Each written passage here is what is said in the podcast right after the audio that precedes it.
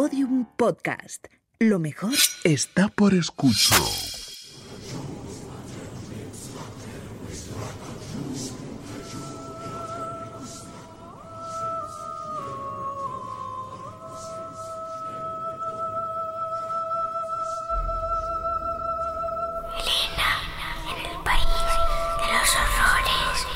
con Elena Merino en Podium Podcast. Hace un par de semanas se informaba de que la Policía Nacional había detenido en Madrid a 37 personas responsables del funcionamiento de un grupo dedicado a la explotación sexual de menores, a las que además de prostituirse, se las estaba obligando a vender droga. Si el hecho de que las víctimas de esa explotación sexual sean menores no nos infunde ya todo suficiente horror, añadamos el dato de que esas adolescentes, esas niñas, en su mayoría al menos, estaban bajo la tutela de la Administración. Cuatro de ellas estaban acogidas en centros de la Comunidad de Madrid y una quinta en un centro de Guadalajara. Y las otras cinco víctimas habrían estado igualmente en centros tutelares de la Comunidad de Madrid en algún momento no especificado. Pero aún es más terrorífico el asunto si tenemos en cuenta que esta es otra noticia con un titular muy parecido a otras muchas ocurridas en distintos lugares de nuestro país en los últimos años. Por ejemplo, en Baleares, hace un par de ellos. Según reconoció la delegación de gobierno de las islas, había hasta 16 casos de explotación sexual de menores bajo la tutela de la Administración en investigación. También en Canarias, un caso descubierto en el año 2016, aunque continuaba investigándose hace un par, en el año 2020. Se desmanteló una red que estaba explotando a otras 10 menores tuteladas. Y en la comunidad valenciana hay hasta 127 casos similares denunciados. Supongo que no les descubrimos nada si señalamos que también en nuestro país, en España, que cualquiera de nosotros localiza en el primer mundo sin dudarlo, hay niños, y cada vez más, según señalan los especialistas, que son especialmente vulnerables. Niños que estarían en una situación de total desamparo si no fuera porque nuestro Estado de Derecho, supuestamente, está provisto de las herramientas para minimizarlo, como la tutela, como los centros de protección de menores. Aunque conociendo estas noticias, resulta paradójico, resulta cruel, hasta ofensivo que podamos llamarlos así. Centros protección. Y resulta que es allí donde estas niñas fueron captadas, casi secuestradas, al menos su voluntad, y obligadas a prostituirse. Pues está pasando en nuestras narices. Todos los expertos que han hecho declaraciones a la prensa culpan a la falta de medios, culpan a la falta de presupuestos, a la falta de protocolos. Pero es que resulta que este tipo de sucesos no son nuevos, ni siquiera son recientes. En el año 2017, un informe de UNICEF alertaba de que existían casos de explotación sexual en centros de acogida de siete de las nueve comunidades autonómicas analizadas. Es desde luego un asunto que merece un buen tratamiento, un tratamiento en profundidad, que hablemos con quienes saben y que le dediquemos al menos un programa completo. Pero es que la noticia, la de la última red de abusos de menores tuteladas desmantelada en Madrid, coincidía con otra que le daba continuación a un caso que desarrollamos en un par de programas el año pasado y del que les prometimos hacer seguimiento. Está además relacionado con ese mismo triste asunto, el del abuso sexual y la prostitución de menores, en el que se sospecha que podría ser el caso con mayor número de implicados y de mayor influencia del mundo de los que se conoce hasta la fecha. Pero antes de decirles ¿Cuál es? Déjenme hacer bien las cosas y saludarles, que aún no lo he hecho. Sean bienvenidos al País de los Horrores. Ahora sí.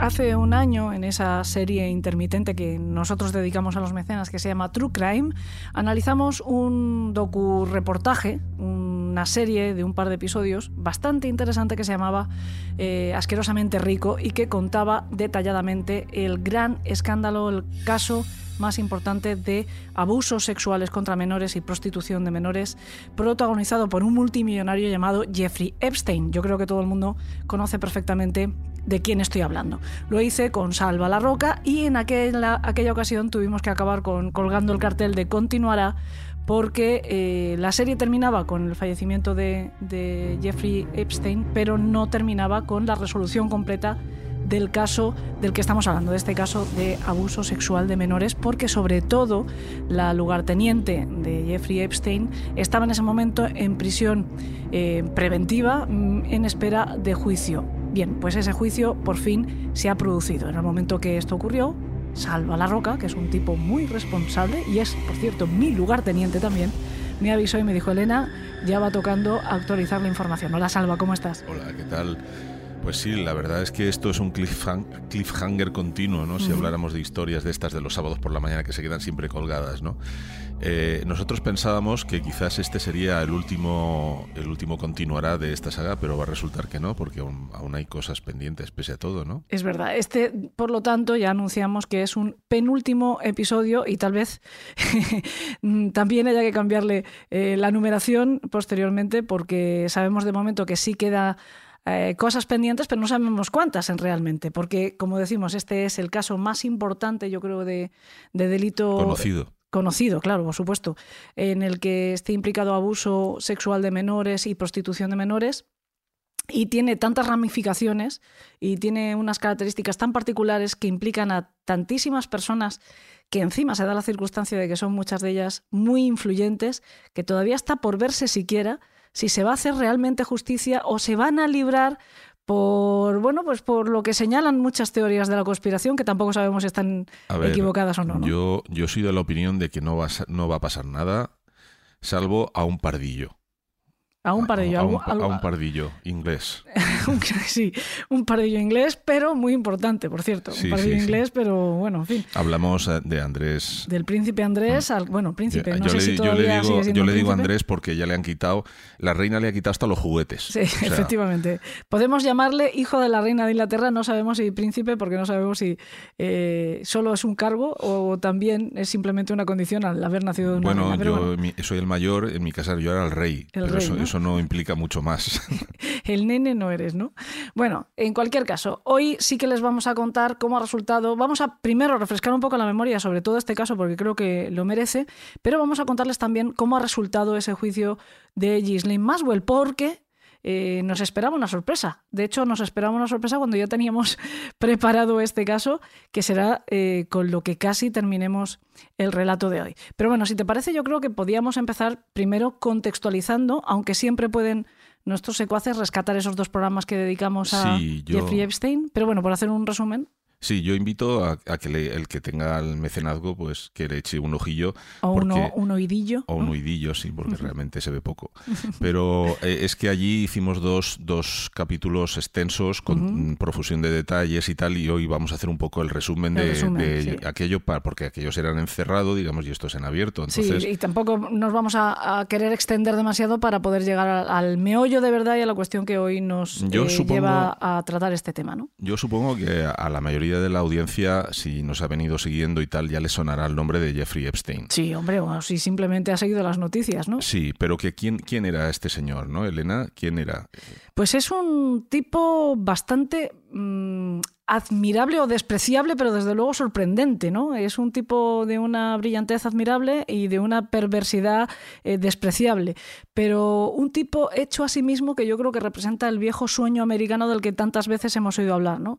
Él eh, nace en una familia humilde de trabajadores en un barrio eh, de Brooklyn y sin embargo, desde ahí, desde la base mismo de la sociedad, consigue alcanzar pues la cuota más alta ¿no? y ser uno de los multi- multimillonarios más poderosos y más influyentes de los Estados Unidos. Fíjate que a mí me parece eh, ese- uno de esos tipos geniales de, la, de las finanzas con un punto débil, un talón de Aquiles, que es la bragueta. No solo eso, creo que es un, un genio de las finanzas con muy poquitos escrúpulos y que tiene una trayectoria muy opaca, pero que se intuye claramente delictiva, incluso previo al, yo creo, al delito yo sexual. creo que ¿no? la pasta, este tío lo hace porque tiene una pata aquí y la otra ya a- al lado de la línea roja, ¿no? Entonces, él se mete en cosas que a lo mejor es- otros no tienen la mano derecha de meterse, porque él desde sus primeros inicios no es que fuera un gran estudiante, pero No, sí no. es un tío extremadamente hábil y Sí. avispado, ¿no? Él, él se gana el- la confianza de todo, de todo aquel que se cruza con él y consigue mm, llegar a dar clases de física, de matemáticas, de tal. Se hace un hueco en la universidad, conoce a gente ya muy influyente cuando él está dando ya incluso clases, eh, mete cabeza en grandes corporaciones y no solo mete cabeza, esto es como que tú te cojan de vendedor en el corte inglés y a las dos semanas estás dándoles consejos al consejo de administración. Sí. O sea, él- era un tipo así, o sea, eso, eso es muy la repera, no, no lo puede hacer cualquiera que no sea hábil, aunque bordees la, la legalidad, quiero decirte, mm, Y un delito lo- comete cualquiera, pero este tipo es que era muy la, la releche, ¿no? Sí, sí. Y va saltando justo en el momento en el que las Sí, cuando- empresas caen, cuando todo va como un castillo de naipes, el justo. eh, vísperas de la catástrofe ha saltado a otro sitio para quedar Sí, indemne, pero tú fíjate que una de sus últimas atribuciones, él entra en el mundo de la moda, de las modelos, empieza a hacer sus jugadas ya aquí con mujeres, pero ya son, estas son adultas Sí, todas, todavía, ¿no? Son, todavía no sé. bueno, igual también es turbio el negocio, pero son tías no es abuso eh, de menores. eh, de- que, que- que, bueno no tienen necesidades tan evidentes como luego lo que veremos no pero este entra a trabajar en una empresa en un holding de empresas dirigido por el para que os hagan una idea se hagan una idea el dueño de Victoria's Secret que es un señor mayor con entiendo rodeado de asesores y de personas eh, aspirantes al, a- a- al control de esas empresas no y este llega y se convierte en el tipo al que le dan los plenos poderes para hacer lo que haga que hacer, lo que haya que hacer. Y que cuando él se va de allí, después de haber hecho unas cuantas tropelías de las cuales nadie sabe nada, porque no, nunca ha querido contar ni uno ni el otro qué es lo que hizo allí, de hecho se llegó a pensar que él mantenía estas relaciones sexuales con, el, con el dueño. Wexner. Sí, porque, por- de tal era la familiaridad que había allí, ¿no? Sí, y que nadie se explicaba porque no eran parientes, eran recién conocidos, como quien dice, y de repente se, se convierte en su ojito Pero es derecho, que- en su niño mimado. sí. Es que él salta de allí y se va a la compañía esta, a Bears, ¿cómo se a llama? Bears Stern. Exacto, Bears and Stern, y, y crean ahí una estafa piramidal que no se llama estafa piramidal entonces, pero que Bueno, pero sí, pero tiene, la- tiene todas las... la que se lió. Se lía una muy gorda. O sea, e- este tenía al FBI respirándole en la nuca años y años, pero sin poderlo pillar. Y ya te digo, yo creo que su gran cagada es la bragueta. Voy a empezar a poner los pitos. Bueno, Voy a su empezar gran a- metida de pata. Bueno, pues lo dicho. eh, Jeffrey Epstein es un multimillonario que vive instalado en Palm Beach, vecino de Donald Trump, muy amigo del expresidente Bill Clinton, amigo también del mencionado príncipe Andrés, entre otros nombres influyentes. Bueno, Pero entre otros, todos los, entre las otros personas influyentes, sí. incluso Bill Gates, o sea, todos Sí. se reniegan ahora, pero sí, él los conocía a todos. Eh, pero en 2006, digamos que cae en desgracia o empieza su gran caída en desgracia. Aún todavía tendría eh, pues una década para vivir más o menos cómodo con el FBI, como dice Salva, respirándole la nuca, pero vivir más o menos cómodo. Pero en 2006 su castillo de naipes empieza de- a, a- a derrumbarse. ¿Por qué? Pues porque es acusado de abuso sexual de menores y de tráfico sexual internacional, como hemos dicho, por la agencia eh, norteamericana, el FBI, y sospecha, eh, en esta investigación que empiezan a realizarle en aquel entonces, se sospecha que las víctimas, insistimos, menores, de entre 12 y 17 años, pueden contarse por centenares. Y hay quien dice que por miles. De hecho, cuando se realiza esta primera investigación en el año 2006, el FBI, llega a identificar a más de medio centenar de niñas que han sufrido abusos sexuales por parte del magnate. ¿Y por qué pasa esto? Bueno, pues como antes he mencionado un poco así a abuela pluma, él empieza a bueno a trapichear con mujeres de alguna manera. Él es, es básicamente es un proveedor de servicios, Trae- pero trae muchas incluyendo, chicas, ¿no? De- incluyéndose él mismo, ¿no? Él, él, él primero tra- tra- pues empieza a comerciar o intentar comerciar con tías de un cierto nivel, con modelos, Con mujeres, aspirantes mujeres aspirantes, y mm, se da cuenta de que es muy complicado manejarlas porque Son adultas. Mm, Son, son Ujú. adultas y no tienen necesidades más allá evidentes. ¿no? Ojo, no estamos diciendo que trafique. No trafica no, con no, mujeres, no. las trae engañadas. Tantea, él tantea. Exacto. Lo, que, pasa... es que una vez en Estados Unidos las manipula para intentar convertirlas en moneda de cambio eh, con sus amigos influyentes y, como ha dicho Salvador también, aprovecharse él. Pero no es que traiga mujeres, les robe el pasaporte, no se trata de eso, no estamos hablando de, Lo que- de tráfico de, de blancas, ¿no? De, Sí, ¿cómo lo que llama? pasa es que cuando él se afinca en Palm Beach, hay dos partes en Palm Beach, ¿no? sí. Eh, hagámonos cargo, imagen, hay dos, una ciudad partida por un puente. En la parte de la derecha del puente, digamos, está llena de mansiones, de gente rica y del nivel Epstein, digamos. La parte izquierda es más suburbial, con familias más desestructuradas, de familias trabajadoras. eh, bueno, Hay él, todo, pero también es él donde llegado, está, llegado digamos, mm. el momento, eh, él se da cuenta de que esas, esas chicas jóvenes son más fáciles de captar. A él, vamos a también empezar a dejarlo claro, a él el tipo de mujer que le gusta es niña. O sea, no le gusta una mujer, le gusta una niña, un adolescente. Sí, ¿no? eh, chicas sin curvas, sin pecho, Exacto. con atributos, de hecho, él las viste de colegialas. O sea, que él, él es, un, es un pedófilo y en este caso además es un pederasta porque creo que se puede considerar probado que lo es, ¿no? Eh, y efectivamente él Bueno, empieza... no, no hay una condena firme hay una condena porque, por- porque porque él se murió. quitó de en medio, pero vamos a ver, yo creo que ese era uno de los objetivos, que nunca se le llegara a condenar. Pero bueno, él, él se le condena una primera vez. Pero vamos, se da por hecho y de hecho la condena reciente a su cómplice, a, a Ghislaine de alguna manera también es una condena al propio Epstein mm, y se reconocen unos hechos que implican directamente a Epstein. Pero Él, bueno. él a día de hoy está considerado eh, un agresor sexual de nivel 3, que es el máximo que hay. Efectivamente, eso es. Eh, bueno, en cualquier caso, ¿esto cómo comienza? Pues como estaba diciendo Salva, hay una zona de la ciudad donde, pues bueno, pues eh, es el desarrollo normal de cualquier eh, gran ciudad y hay niñas en, un, en una situación pues un poco más desamparadas o que tienen unas aspiraciones a las que no pueden llegar por su condición económica, las condiciones económicas de la familia. Y eh, Epstein aprovecha esas, esas debilidades para captarlas. Les ofrece eh, becas de estudio, les ofrece pagarles. Fantasías. Exacto, Las- pagarles las satisfacer, satisfacer las fantasías de cada niña, ¿no? Quiero ser modelo, quiero ser masajista, quiero ser artista, Yo quiero te ser... promociono, yo te ayudo, yo te pago los estudios, o yo te doy dinero en metálico para que tú ayudes a tus familias o te compres tus caprichos. De hecho, lo hace a cambio, en principio, de masajes. Él eh, las invita a su mansión de Palm Beach. Ya veremos que no las invita él directamente, que No. precisamente ese es el papel que desarrolla la persona de la que hablaremos mm, especialmente hoy. Las invita a su mansión. Ellas, en, en principio, le tienen que hacer un masaje que muy rápidamente se convierte en algo sexual. Él a veces, o al principio, con los primeros contactos con cada una de ellas, se masturba, pero después ya las toca. Incluso llega, en algunos casos, a tener sexo violento, o sea, violarlas directamente. Pero todo esto de una manera muy privada, porque esto se destapa porque en 2005 una niña aparece con 300 dólares que nadie, los padres no saben de dónde ha sacado y acaba contando de dónde han salido.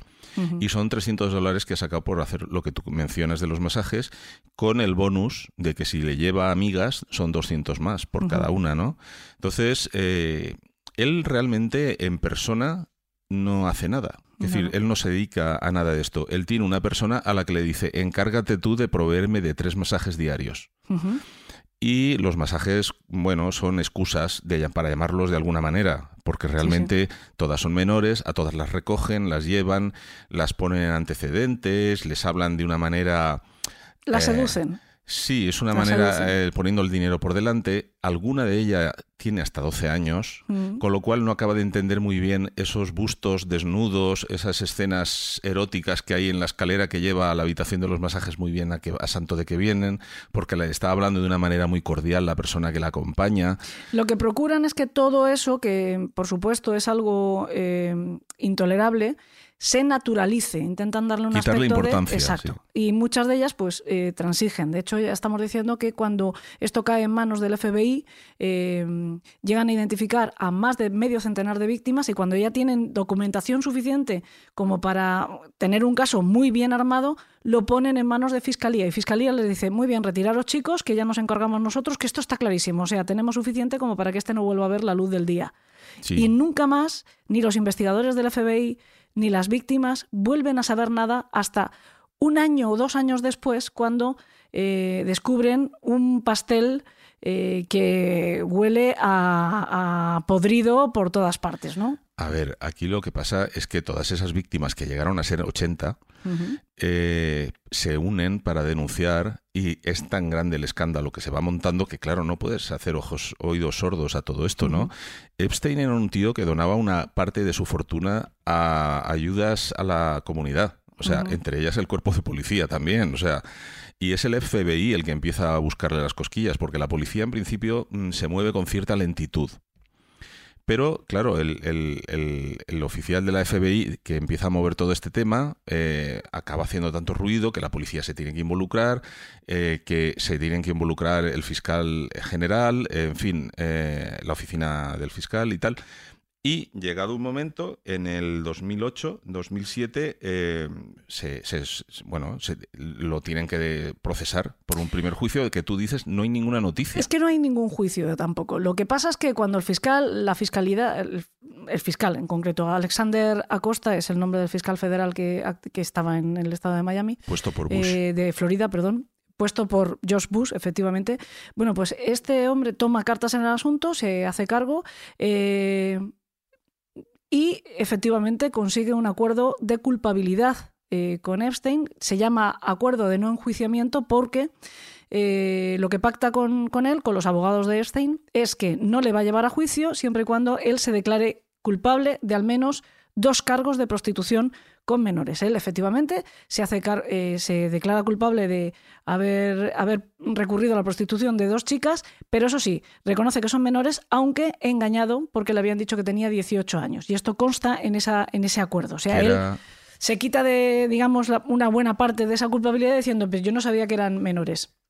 A cambio de esto, y por un delito mm, como estamos diciendo, en el que están implicadas más de 80 menores, la condena es 18 meses de cárcel, que en realidad son 13 meses de cárcel más 5 de libertad condicional, que quede registrado como, como delincuente, sexual. de grado 3, que es el grado de mayor peligrosidad en los Estados Unidos, pero tiene que quedar, eh, tiene que asegurarse la inmunidad de sus cómplices o posibles cómplices en el futuro y además bueno, en el acuerdo aparecen como cómplices, pero efectivamente son clientes porque tengamos en cuenta que eh, los servicios que prestaba con estas chicas Epstein a sus amigos no eran a cambio de dinero, eran a cambio de favores, eran como gracias que él hacía a sus amigos. El que pagaba, digamos, a las chicas era él. Entonces, por eso se le puede considerar cómplices. Bueno, es que estos, estos se hacían regalos. De hecho, en una de las ocasiones a Epstein le regalan dos chicas que traen a adrede de París para que él pase un día con ellas, pasa el día con ellas y las devuelve otra vez en un avión a París. Quiero decirte, este, es, un, pago extra, pues como, como el que le regala una gallina al médico que le ha curado al hijo, ¿sabes? O sea, esto era un poco así, traficaban de esa forma, ¿no? Especias, más bien, ¿no? Bueno, pues eh, como decimos, por un delito de esta, de esta naturaleza, Epstein eh, le cae una condena de poco más de un año de cárcel. Siendo un delito federal, la cárcel donde tiene que pasar esta condena es una cárcel local en Palm Beach, en un ala privada para él. Elena, este delito, este tipo de delito de abuso sexual de menor incluye y suele ser constituyente de pena de, cadena perpetua. Además, y estamos hablando de que a este tío a los a los tres meses ya le dan eh, régimen abierto. Régimen abierto, le dan privilegios de trabajo que nunca se pueden dar en un caso de un delito de esta naturaleza. Tampoco existen los privilegios, privilegios de, trabajo que básicamente consisten en que puede vivir fuera de la cárcel. 12 horas fuera de 12 horas cada día porque teóricamente va a ir a trabajar.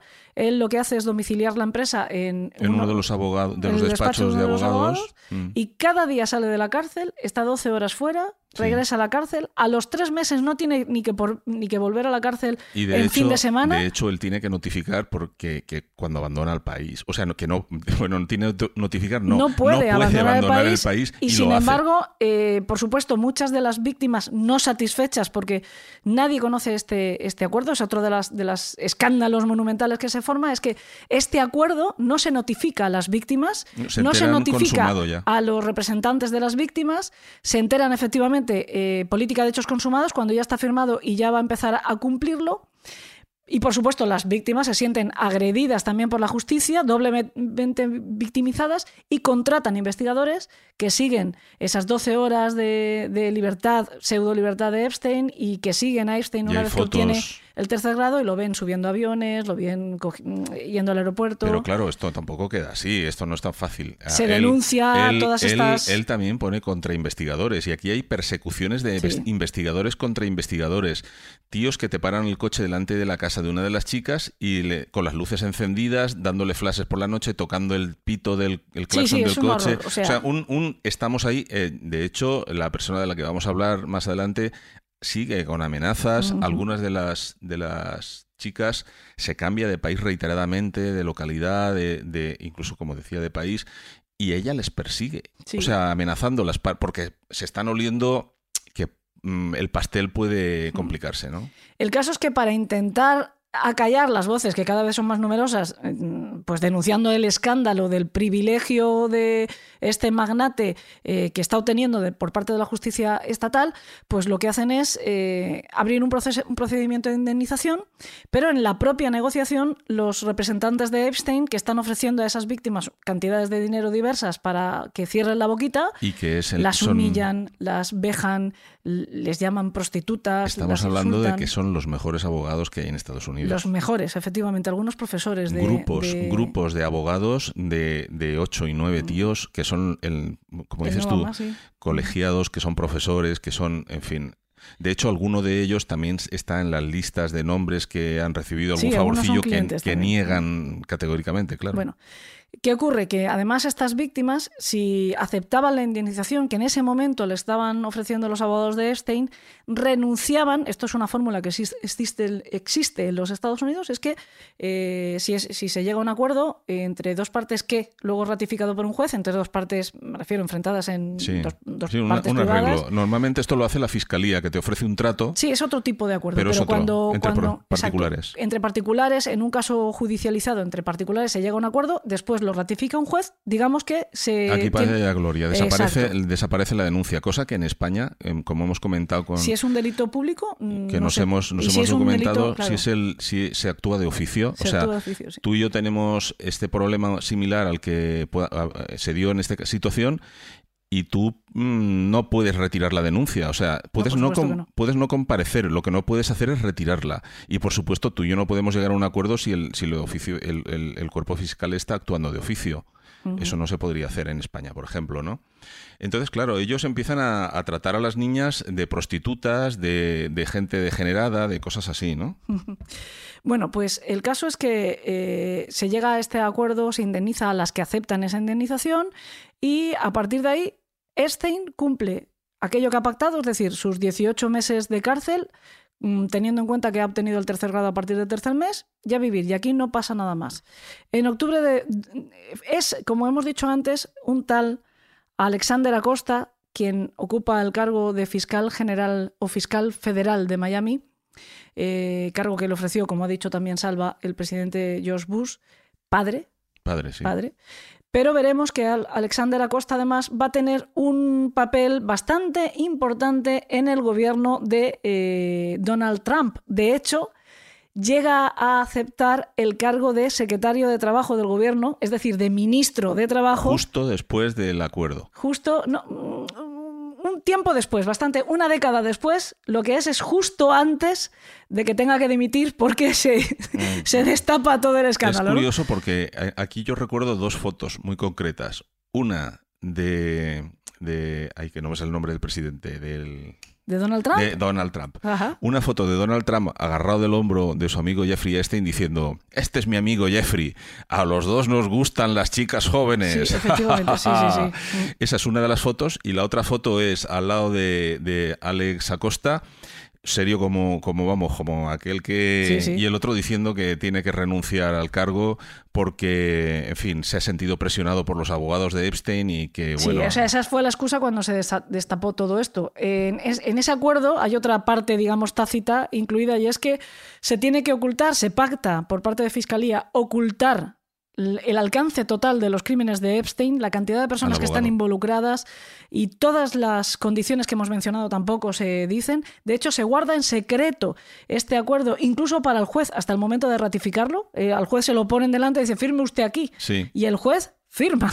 Es que ellos no mantenían ninguna, ninguna, o sea, los grupos de abogados de Epstein y la fiscalía no mantenían ningún contacto que no fuera eh, privado. Exacto. O sea, se Quedaban en de hecho, habitaciones de, hotel, como, como clandestinas, ¿no? Sí. Y allí es donde se cerraron los tratos. No constaba por el email. Estos se enteran de una puñetera casualidad de que se está dando ese. Porque están en el, el día que va los abogados de Epstein y Fiscalía a llevarle el acuerdo a ratificar al juez, allí estaba uno de los representantes de las víctimas que había ido a hacer otra cosa. Eh, eh, y lo ve y dice, ¿qué hace usted aquí? Puñetera casualidad, te ves entrar en una comitiva de, de- de toda la panda de, de tíos estirados que, que representaban a, a Epstein a la, a la costa, porque esto lo hizo a costa sí, en claro, por persona. O sea, sí, aquí sí. esto no.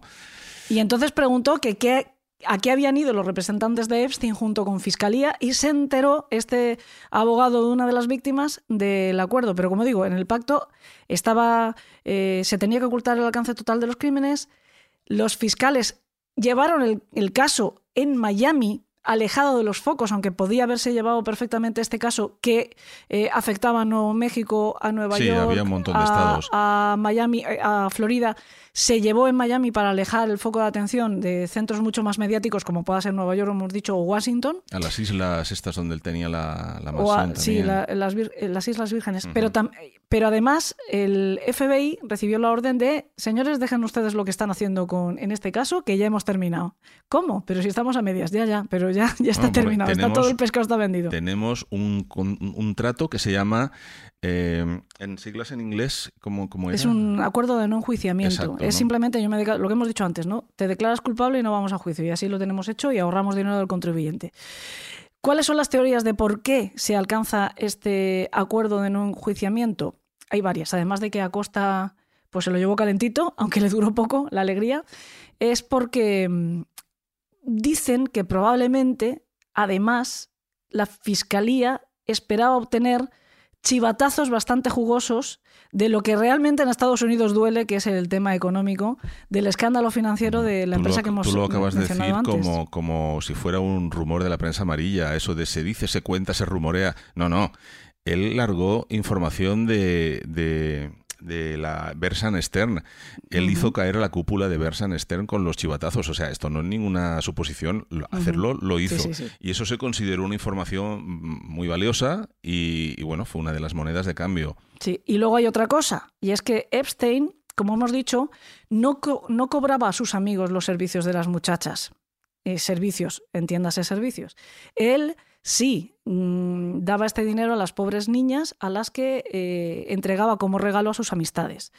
Estos encuentros sexuales, teóricamente, se tenían lugar en las distintas propiedades que tenía Epstein. No pensemos que Epstein tenía un pisito de soltero, no. Tenía mansiones con cincuenta y tantas habitaciones. En, en Manhattan, su casa es considerada la más grande, la mansión más grande que hay en todo el, Manhattan. el edificio en donde esto sucedía en concreto es de su hermano. Bueno, De- ahora. Sí, ahora, del hermano de Epstein. Y, estas habitaciones estaban plagadas de cámaras. Exacto, incluso en los cuartos de baño. Sí, que no, vamos, ni para lo mínimo te dejaban tranquilo. o sea. Incluso los cuartos de baño. Entonces, Epstein, todas estas, eh, todos estos encuentros sexuales, tenía un registro, eso dicen, porque no han trascendido, por supuesto, nada de él a estas alguna de imágenes. las chicas de su confianza, porque algunas de estas chicas, mm, a ver, eh, iban reiteradas veces, algunas Sí, eran sí, de sí. su círculo incluso. A- llegó, acabaron efectivamente a siendo una, de, ell- colaboradores a una de ellas intentó incluso hacerla vientre de alquiler. Quiero decirte que llegó, había un, un momento de cierta familiaridad y le llegó a decir que le, toda esta información que tenía sobre gustos, mm, tendencias sexuales, mm, drogas, todo esto, bueno, pues era para conocer mejor a sus invitados, ¿no? Y bueno, de alguna manera tenerles ahí. Después de que Epstein cumpla esta miseria de condena de poco más de un año, él sigue haciendo su vida mm, con más o menos tranquilidad porque para eso tenía un ejército de esbirros que se encargaban de todas las Sí, peleas pero él legales. retoma su... Pero él retoma su vida mientras la cosa no está tranquila, mientras todas estas víctimas, ayudadas por sus representantes, que a todo esto lo habían considerado ya una cuestión personal porque no podían consentir Es que, que... esto, a ver, hay, hay- hay dos focos, eh, como antes comentábamos. Uno es hacia las víctimas, a la, la gran red de prostitución infantil que monta, ese es uno de los focos, pero el otro es cómo se ríe del sistema ju- eh, jurídico americano, o sea, cómo se puede llegar a burlar de esta manera de unas leyes. ¿Quieres decir que hay dos justicias? Una para todos, mm, normal, común, y otra para él, Ajá. que en la que puedes hacer alguna serie de tropelías simplemente porque el tipo tiene una agenda muy la leche, ¿no? De contactos. Pues empieza a partir de aquí una guerra que, como digo, pues eh, sucede mientras Epstein va viviendo su vida, en la que hay varios frentes abiertos que duraría más de una década, en el que juega además un papel fundamental la prensa, el cuarto poder. Porque a una década después, en noviembre de 2018, el Miami Herald, el periódico, se persona en los tribunales para exigir que se levante el secreto del acuerdo de no enjuiciamiento de Epstein y empiezan a sacar una serie de reportajes, además con, con muchas entrevistas a las víctimas, donde empiezan a dar todo lujo de detalles de lo que había ocurrido, empiezan a dar a conocer el terrible escándalo eh, político sexual eh, en el que Epstein es la cumbre de esa pirámide, y a partir de aquí hay un juez, Kenneth Marra, un juez federal, que efectivamente le da la, la razón al Herald y eh, falla que el acuerdo al que había llegado Epstein con Alex Acosta es ilegal, porque infringió la ley de derechos de las víctimas de delitos en los Estados Unidos, que entre otras cosas exige que estas víctimas sean informadas, por supuesto, de cualquier nego- negociación de los cargos o de las audiencias en los tribunales, cosa que, como ya hemos contado, no se hizo. Sí, realmente la que mueve todo este follón es una periodista, es una mujer que se llama Julie K. Brown, que es la Bien que reúne, reúne todos los testimonios de esas 80 chicas y consiguen con todo este ruido que se, que se liberen más de 2.000 documentos que tienen que ver sobre ello. Y eso hace que un tribunal de Florida mm, tenga que revisarlo, porque ya es, ya es un clamor, ¿no? Tiene que revisar el juicio, este de que hablamos, el, ne- el de NPA, el de no... Eh, Sí, sí, El- lo que hemos no comentado, que se, de- se declara ilegal. Y se tiene que hacer uno nuevo. Se tiene que hacer uno empezando prácticamente de cero. Todo esto en el 2019, justo en la semana en que entonces Acosta tiene que vérselas dimitiendo con, con el jefe al lado más serio que un, un ajo. Un ajo. Y, y dos semanas después de esta declaración de dimisión, a Epstein lo detienen cuando vuelve de pasar unos días en París. Ya ves tú lo preocupado que este debía de estar. Mm, Vuelve de París al aeropuerto de Nueva York, en concreto al aeropuerto de Teterboro, y ahí En es donde se le. no- en New bueno, Jersey, al perdón, ladito, sí. al ladito. Bueno, es que New Jersey está, está dentro de. Sí, sí, bueno, quiero decirte que no era el, el Kennedy, ¿no? Sí, sí, no era- bueno, es que hay más aeropuertos. Hay varios, sí, es cierto. Y, y bueno, aquí ya está la FBI metida Pero de para jets privados de, de señores como Epstein, pues iban. A ver, es que este no, este no viajaba, viajaba en la- en jet. Mm. Sí, este tenía. Ya luego hablaremos del patrimonio. Sí, ¿no? sí, sí. Pero bueno, este, el, el FBI le tenía ganas hace tiempo ya, porque desde hace un tiempo que, que ya se habían quedado un poco con cara de idiotas con el primer acuerdo, Sí. ¿no? Mm. Y, y bueno, pues eh, se le detiene.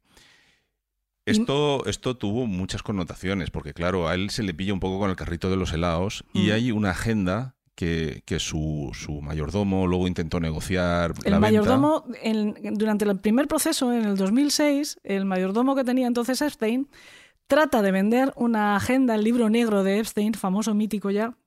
Es casi como el Necronom- Necronomicon. No es peor, porque aquel es de broma. Bueno, pues el caso es que este listo, este mayordomo tan listo, intenta venderlo, eh, Alfredo Rodríguez. Alfredo Rodríguez, sí, eh, intenta venderlo a un periodista, el periodista, di- perdón, a un representante de una de las víctimas, a uno de los abogados, este lo pone en conocimiento del FBI.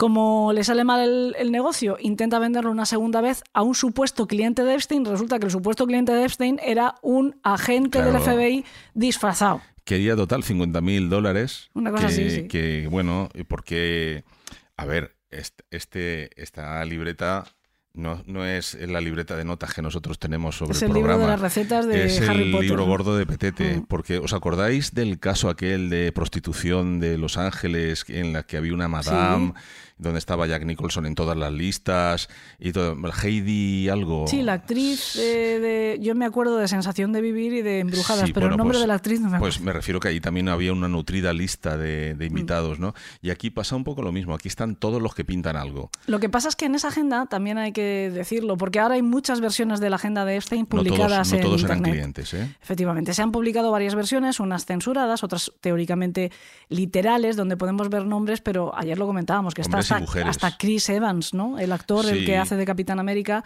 pero hay nombres eh, de presidentes de A ver, yo Chris gobiernos. Evans no lo veo en el ajo este porque era muy joven cuando Mm, toda esta movida. Pero a mí Flavio Briatore, por ejemplo, el jefe de Fernando Alonso, conocido por sus mm, trapicheos con modelos y cosas de estas, Bernie Eccleston en el mundo de la Fórmula 1. O sea, gente Soros, top, gente top eh, de, de- de Hay presidentes de Bill- Bill gobiernos, Clinton. hay, hay altos cargos, está el príncipe Andrés, volvemos a él. Eh, Es decir, que la agenda, como digo, es el grimorio del mago Merlin. ¿no? Hay una agenda por ahí publicada en internet. Sí, hay varias, hay varias. Sí. Unas censuradas y otras no. En cualquier caso, mientras están deteniéndole en, en el aeropuerto, también se está registrando en la mansión que él tiene en Nueva York. Y con todo lo que se recoge, lo meten en la cárcel metropolitana que hay en Brooklyn eh, en espera de juicio. Eh, pero resulta que tres semanas después de esta detención, Dos. eh, o dos semanas después de esta detención, cuando están todavía armando el caso, pues se lo encuentran inconsciente en su celda, Sí. con marcas en el cuello. Sí, ha habido un intento de suicidio que no, no salió bien. En, en- en- bueno, claro, se piden ante el. eh, ante lo que ha pasado, se piden las grabaciones de ese día. Resulta que ese día las grabaciones han fallado. No se han hay- borrado, se han borrado misteriosamente. misteriosamente, sí. Y se le aplica un procedimiento de antisuicidio. El protocolo famoso de la vigilancia. Se le, pone, se le pone con un convicto que es un ex policía, precisamente no sabemos por qué estaría de, de- de compañero de celda, pero le ponen a un policía que es convicto, como digo. Eh, tienen que entrar a revisar cada X minutos, no recuerdo si eran cada 30 Cada 30 minutos. minutos tiene que pasar Mm. una patrulla, tiene que haber una, una cámara grabando Una cámara, 24 en horas, fin, una, serie, una medida. una serie de Mm. medidas antisuicidio que, que en su momento ahora también tiene su compañera, ¿no? Ujú. Y eh, sus abogados, curiosamente, después de reunirse con él durante ocho horas, creo que 12 es, horas. 12 horas, 12 horas. Varias llegan- sesiones de reuniones piden, de 12 horas. piden que se se revoquen todas estas medidas de, de control antisuicidios, ¿no? Y de hecho, eh, tiene, que, mm, tiene que dimitir, creo que es el... No, porque es que piden que se revoque todas esto, que, que le retienen el protocolo antisuicidio y el 10 de agosto, es decir, también dos semanas, 16 días después de este primer intento de suicidio, pues mm, vuelve a aparecer eh, inconsciente en el suelo de su celda, pero en esta ocasión ya es imposible eh, reanimarle. Es decir, Jeffrey Epstein sale de la cárcel en estado de coma, pero muere al, a los pocos, al poco tiempo Sí, no se en el hospital. No se le llegan a hacer con él. Ah, y casualmente, además, eh, dos semanas después, como hemos dicho, del primer intento de suicidio y dos semanas después de que él hubiera firmado un testamento. Sí, sí. Es decir, Eh, se deja las cosas A hechas. ver, tú y yo tenemos una sensación que no podemos probar, evidentemente. Yo la, digo aquí porque es una opinión y ya lo digo. Yo la sensación que tengo es que este tío planeó hasta su muerte para que nadie se pudiera llevar un duro Efectivamente, es, fue un golpe de efecto, el- la última broma y que no le puedan condenar pesada, oficialmente porque claro. no está condenado oficialmente. ¿Qué es lo que viene a continuación? Y es que en ese testamento que él deja firmado lo que hace es crear un fideicomiso de tal manera que su dinero eh, no se pueda tocar, ni siquiera para indemnizar a las víctimas, porque va a ser administrado, todos sus bienes van a ser administrados por cuatro eh, testaferros nombrados para tal cuestión. Todos sus bienes que les vamos a hacer un resumen de en qué consisten. Una fortuna valorada en 577,6 millones de dólares, lo que viene a ser unos 522 21, millones sí, de euros, aproximadamente. Que incluyen dos islas en eh, las Islas Vírgenes. Una llamada Little St. James, tasada en 63 millones de dólares, y Great St. James, tasada en 22 ma- eh, millones de dólares. Una mansión en Nueva York considerada la más grande de Manhattan, como, como hemos dicho antes, y tasada en 55,9, o sea, 56 millones de dólares. Un rancho en Nuevo México llamado El Zorro, por cierto, valorado en 17,2 millones de dólares. Otra mansión en Palm, Palm Beach, donde ocurrían Sí, la donde- mayoría de donde- delitos que hemos mencionado antes, Donde lo pillan, vamos. valorada en 12 millones y medio de dólares. Un apartamento en París mm, que cuesta 8,7 millones. Y además de todo eso, tiene 56, 56 millones y medio en efectivo. Y obra- obras de 112 arte. Y Sí, obras de arte. obras de arte también. 112 en acciones, inversiones a renta fija 14 millones y 18 millones y medio en automóviles, aviones y barcos. Sí, el caso, el caso es que todo este fideicomiso se llama Trust 19536. Que es la fecha de nacimiento de él. Sí, y hay cuatro personas que son los los, mm, Sí, los testaferros que él nombra. los testaferros. eh, que un- menuda papelón que les sí, cayó. porque de hecho uno de ellos no quiere saber nada del tema, otro es su hermano y otros dos son abogados. Abogados, ¿no? sí. Eh, menudo marrón si te ves metido en estas. pero ¿no? marrón. Mm. Pues básicamente eh, esto pone, eh, o ponía, o pretendía él que pusiera serias dificultades a las víctimas, a las mujeres que pudieran eh, haberle denunciado. Aspirar, aspirar. a- aspirar a ninguna clase de indemnización, pero le salió mal, porque bueno, pues se creó un fondo de compensación para las víctimas de Epstein, con sede en Nueva York, que consiguió una autorización Para del, tribunio- este del Tribunal claro, Mm. de Sucesiones de las Islas Vírgenes, que es donde estaba domiciliado, digamos, el fideicomiso, eh, de tal manera que mm, de ese, de ese dinero se pudieran ir sacando los pellizcos que a cada una de ellas les, eh, les- el juez determinara que les correspondía. 70 víctimas. Sí, 70 a- víctimas. las que no habían llegado a acuerdos todavía. Y, y hay que decir de que a día de hoy ya no queda ni un duro ¿eh? de todo eso. Bueno, digo un duro, ni un euro, ni un dólar, no queda nada. ¿no? O sea, ya se liquidó. Y de nuevo con la misma condición que hemos dicho antes, es decir, que si las víctimas accedían a aceptar el dinero de, indemni- de indemnización que les correspondiera, ya no podían Renuncian a poder acusar a nadie más. a nadie más. A Epstein obviamente ya no le podían acusar porque estaba muerto, pero tampoco a ninguno de los cómplices, porque mientras todo esto ocurría, Hay- mientras... hay- el- estamos hablando del pico de la pirámide, Claro. pero es que de la pirámide se llama pirámide porque se ensancha conforme vas bajando. Entonces, había personas por debajo de él que se encargaban de, de, mm, administrar todo lo que este hombre pudiera necesitar. Eh, sean, sean, pues eso, hacer de, de- que todo estuviera cuando llega a él para, Sí, él no se manchaba nunca las usar. manos. Él, él simplemente... Él era un generoso pagador de una serie de empleados que eran los que de verdad tenían que saltar al fango. ¿no? Mm. Eh, y como hemos dicho en varias ocasiones, y es la excusa que tenemos para traer este caso aquí, su lugarteniente, su mano derecha, era Ghislaine Maxwell. Maxwell, ya- de la que ya la mencionamos en su momento, ¿no? Claro, claro. Ghislaine es Que la a todo que... esto, mientras todo esto ocurría, ella ya estaba eh, encerrada en prisión. Sí, Estuvo sí, bueno, detenida cuando, él, cuando él muere ella ya está Sí, encerrada en me prisión. parece que ella está detenida desde, do- desde el 2 de julio. No, cuando él muere ella no está en prisión.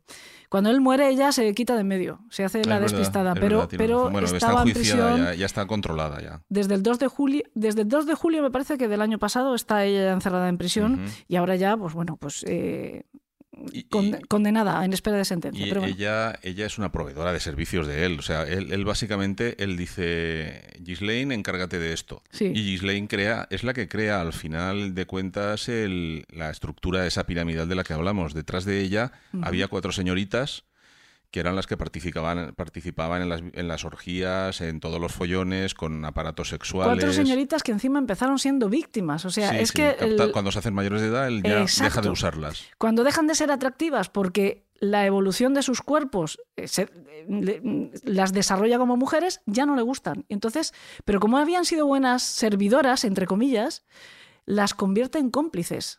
Y en este caso, además, al convertirse en mayores de edad y seguir prestando servicios como captadoras, como proxenetas del propio Epstein, no, sé, no sería correcto quizá la palabra proxeneta porque estas niñas, pobrecitas, fueron obligadas a prostituirse o engañadas para prostituirse, Sí, pero, son luego, menores. Luego, ojo, ¿eh? Todas han hecho su vida.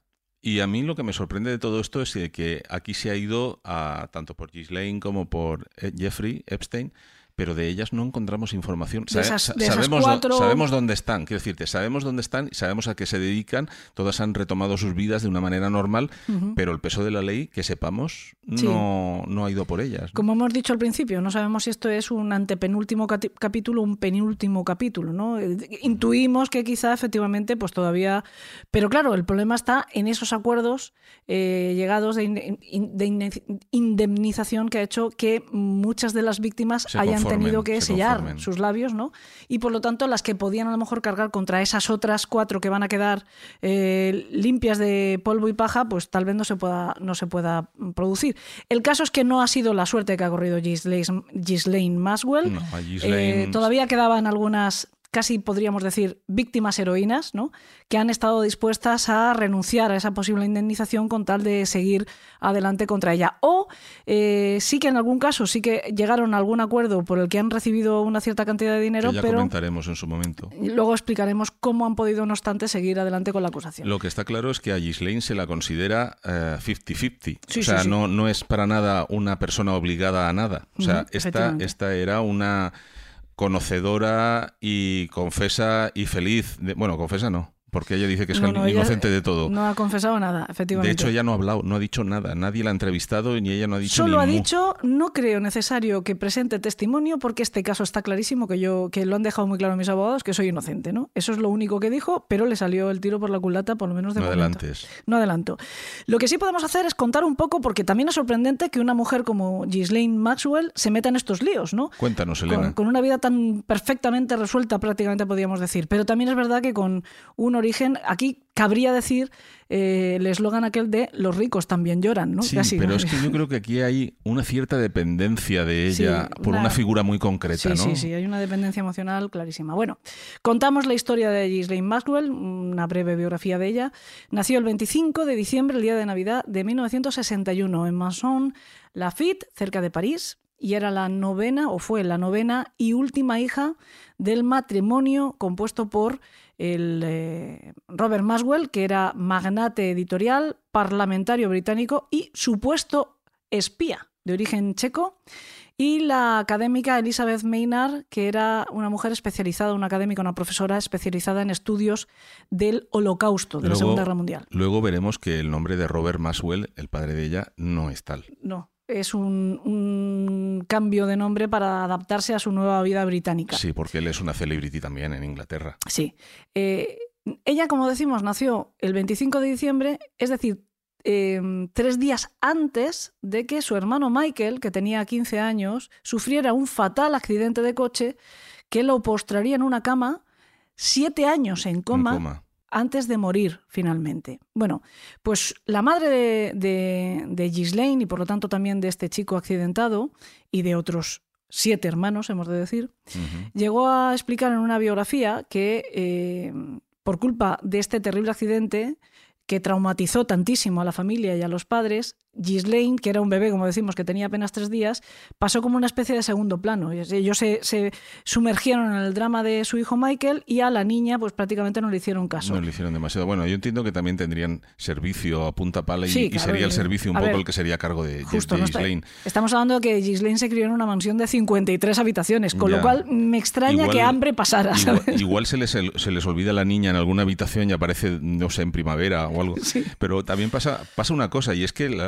hasta la niña eh, se dio cuenta de que esto estaba pasando y un día se planta de su madre y le dice, mamá, existo. Con tres años. Con tres, años. ¿Cómo sería, cómo sería la- el nivel de indoracia Sí, sí. para que una cría de tres años diga eso? ¿no? Hola mamá, existo, sí. Sí, la verdad es que eh, entonces, claro, eh, los Eh, padres te digo, recapacitan y dicen, efectivamente, y que dicen, fue como una "Ostras, losa, ¿no?". igual, igual nos hemos pasado un poco, igual se nos ha ido la pinza un poco y a partir de ese momento reaccionan y hacen todo lo contrario, la convierten en la mimada de la familia, ¿no? Sí. De hecho, ella llega a ser, conforme va creciendo y va cumpliendo objetivos pues, universitarios, etcétera, se va convirtiendo en, por un lado, la favorita del padre.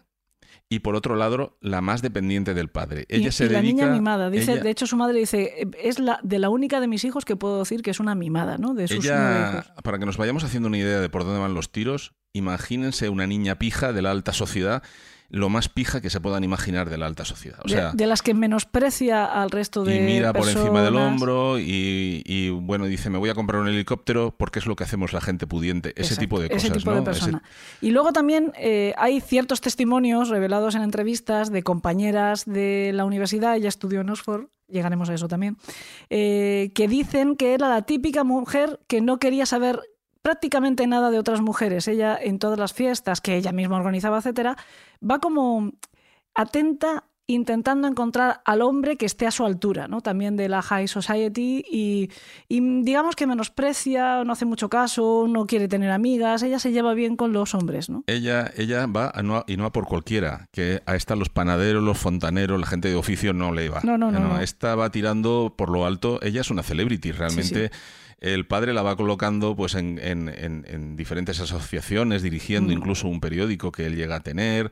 eh, pero, pero ella, lo de ella es el pijerío. Mm. O sea, Parece interesante también eh, hacer una, una breve presentación, eh, una breve semblanza de quién fue el padre de Ghislaine Maxwell, porque también es un personaje en sí mismo bastante Oh, sí. contundente. ¿eh? que nos hará entender un poco lo demás. Claro, efectivamente. Él no nace llamándose Robert Maxwell, lo hemos dicho antes, él se llama Jan Ludwig Hodge. Es de origen checoslovaco, nacido en una familia judía checoslovaca, prácticamente toda su familia muere víctima del holocausto, pero él se convierte en un héroe de guerra británico porque actúa como espía. Sí. Durante, durante el, el gran conflicto, ¿no? El gran- es un héroe de guerra, como decimos. Bueno, Se mete en publicaciones académicas, parlamentario laborista, eh, compra el periódico, como decimos, el Daily Mirror. el Daily Mirror y acaba siendo un verdadero magnate como otro viejo conocido Sí, del país de los horrores que es Hearst y la verdad es que bueno cuando te encuentras con alguno de estos super magnates del, ver, del a- a editorial en fin ¿eh? A ver, que todos, todo, todo este tipo de gente tiene muchos puntos en común, ¿no? Las metas volantes, ¿sabes?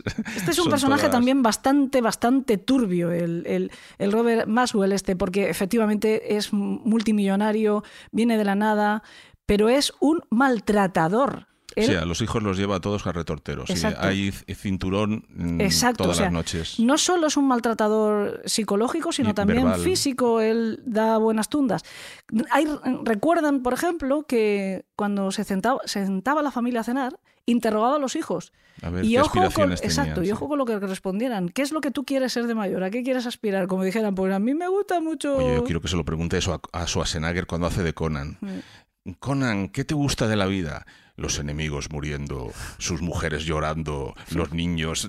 Esa frase de John Milius, ¿no? De Sí. la película de Conan. Si les pregunta eso, bueno, les da con la parte de la hebilla seguro. Pues el caso es que efectivamente, como no dieran la respuesta que la satisfaciera, eh, allá que iba, ¿no? Mm. Incluida también Ghislaine, que es curioso. O sea, Ghislaine vivía enamorada de su padre, pero recibió de su padre Y también. sin embargo, siempre ponderó su imagen. Siempre dijo que era un padre ejemplar. Eso siempre es, le inspirador, le- ¿no? le Decía, inspirador. sí. Y de hecho, el yate que más tarde vamos a ver mm, donde él fallece, Sí. él se llama Lady Ghislaine. Sí. sí. Bueno, ellos viven, como hemos dicho antes, eh, o se cría ella en una mansión de 53 habitaciones que alquila el padre al ayuntamiento de Oxford, que es algo que me llama mucho la atención. Sí, Está allí es- la mansión Es, y chicos, a ver, tenéis ahí un palacio. ¿Lo tenéis abandonado? Me lo alquiláis a cambio de que yo lo, lo yo os lo actualizo, Sí, hago fiestas, eh, le doy Sí, vidilla, le doy vidilla y vosotros Pero vosotros me, me ponéis un precio bajo- bajito. Bajito. Y así funcionan las que cosas. solo soy un magnate de los Amigos, negocios. compren un ayuntamiento. Váyanse a vivir un castillo, que aquí en España tenemos muchos. Bueno, de hecho, aquí en España también se hace un poco. Si, si te haces cargo de lo que vale un castillo y del mantenimiento del castillo, te hacen una rebajita. Bueno, sí, pero quien se lo pueda permitir, supongo. El, eh, Ghislaine estudia historia moderna e idiomas, pero no va a ejercer de ninguna de las dos cosas porque para eso es una hija de papá y es papá quien le va a eh, proporcionar eh, pues los distintos lugares donde desarrollar sus eh, talentos. ¿no? Una de las cosas que hace es montarle una tienda o un- una empresa de regalos corporativos. Sí. Creemos que de lujo. Creemos que de Que, lujo. Vamos a ver, corporativos mm, de, de- de grandes empresas, claro, lógicamente. Y, y y de, a la y de vez- grandes ejecutivos. Y a la vez a ella la mueve para que sea una especie de enlace de Sí, promocional, de, relaciones públicas. Mm. De hecho, intenta cruzarla como si fuera un perro, o sea, con la familia Kennedy, ¿no? Intenta hacer negocios vía matrimonial, o sea, Mm, casamos nuestras Media, familias, Efectivamente. Y el candidato es uno de los Kennedy que Pero- dijo, nones, Yo, yo no sé ¿eh? si querría casar a mi hija con un Kennedy porque lo van a asesinar. Sí, eso te iba a decir, también es una, es una familia que está marcada por el infortunio. Mm.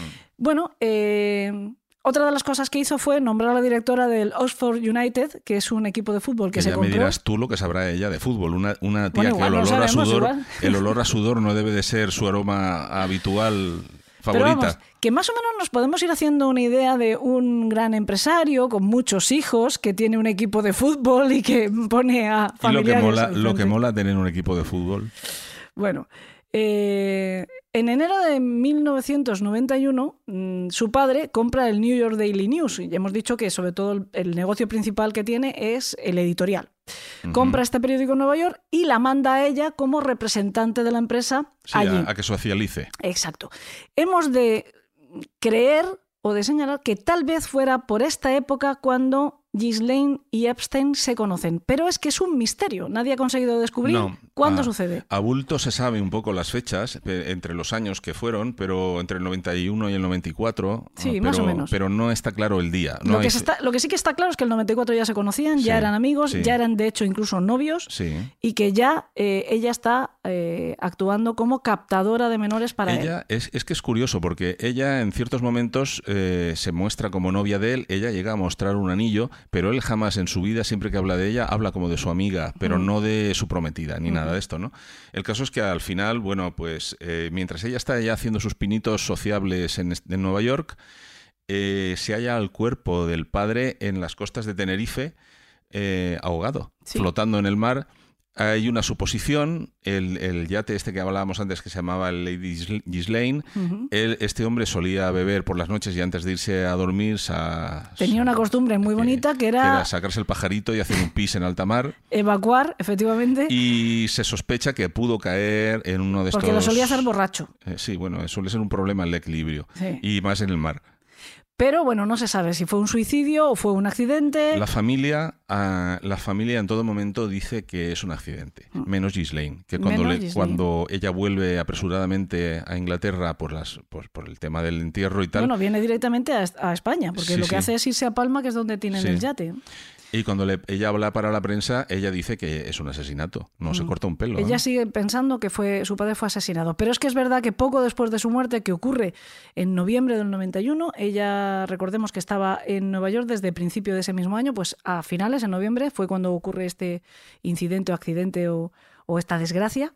Bueno, cuando esto sucede, poco después, se descubre que Robert Maswell había robado más de 400 millones de libras del fondo de pensiones de sus empleados porque quería hacer también un desfalco, quería, o quería hacer un- una operación valor, de estas su- hacer subir el valor de las acciones y yo supongo que le intentaría luego aquello taparlo de alguna manera sin que se llegara a saber, pero el caso es que lo- se pilló en mitad de la operación, el dinero fue a parar a otras cuentas, Sí. que Ghislaine nunca quiso llamar robar a eso, No, efectivamente, porque decía dice que que, era cambiar no- de, de bolsillo o Como no se lo había metido en el bolsillo, que no era robar. Ah. Que si lo hubiera cogido con su mano y metido en el bolsillo, entonces lo admitiría. estaba en pero- otra cuenta con otro nombre, pero bueno. Pero también se supo que es que la empresa del padre, el, conglomerado de empresas del padre, tenía un, deudas por valor de 5.000 millones de dólares. Pero yo una cosa que no entiendo, Elena, es que, a ver, si tu padre tiene una deuda de 5.000 millones de dólares y no te embargan, aquí en España no te embargan, o pasa como con los bancos que se crea un fondo del gobierno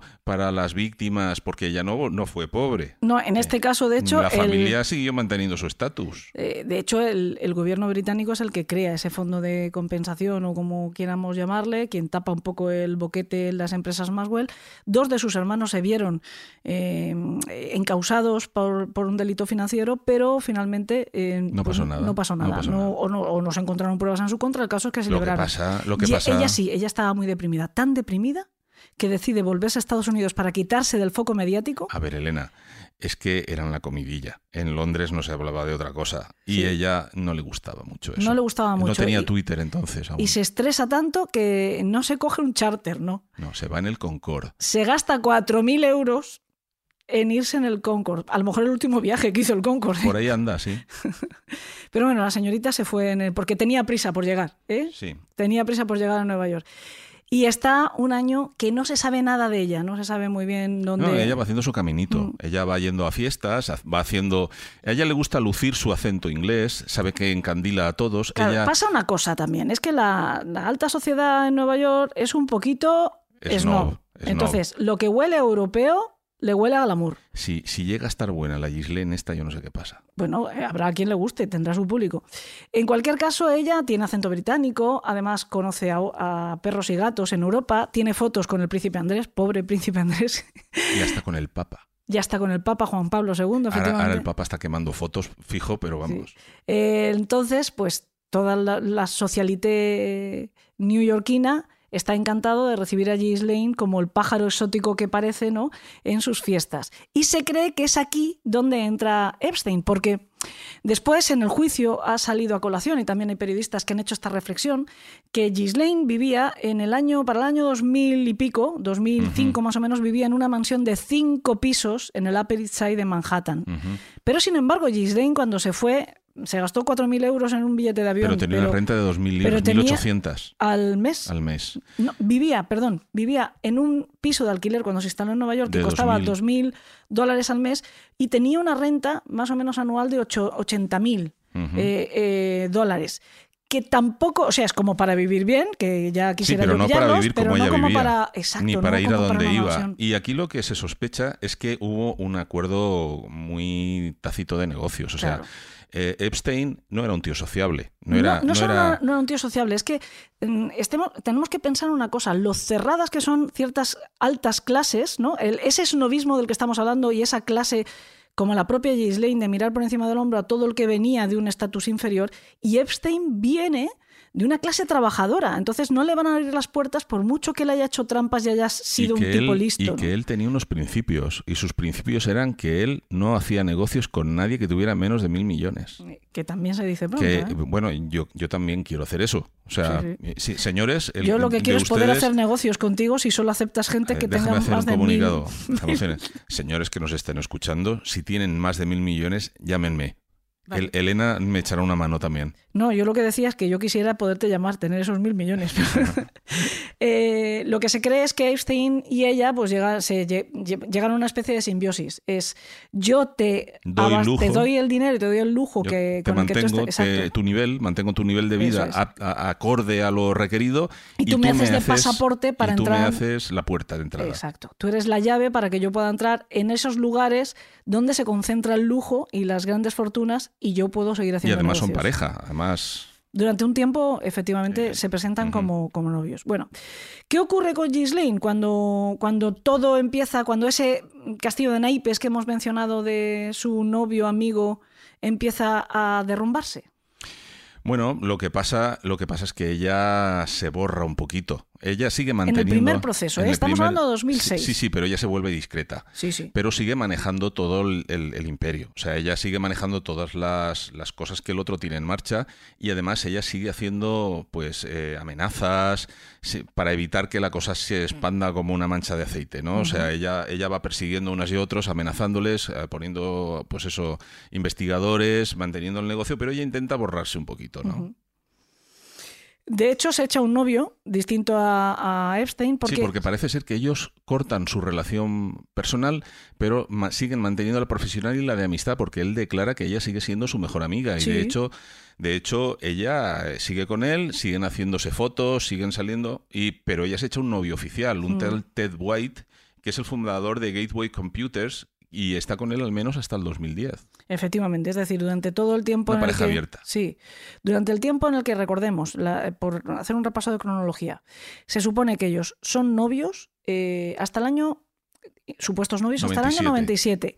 Además, ese es el año, eh, entre el 94 y el 97, eh, todos los delitos por los que Sí, ahora se ha, ha sido sí. juzgada se cometieron en esa franja que de no quiere tiempo. decir que no hubiera otros. Exacto, recordemos que hay muchas víctimas que ya no han podido seguir adelante porque han aceptado un dinero y por lo tanto esas víctimas que serían de los años siguientes eh, no se han podido, no han podido eh, actuar como acusadoras de, de Maswell. Pero en cualquier caso, eh, tengamos presente, Epstein tiene su primer encontronazo serio con la ley, que le sale también, le sale de rositas con el con el 2007. acuerdo de enjuiciamiento en el 2007 más o menos. Y retoma su vida normal, con lo cual él vuelve año a lo suyo. él vuelve a lo suyo, pero eh, como está, estamos señalando, Ghislaine y él ya no actúan como novios, siguen siendo buenos amigos y siguen teniendo negocios en común.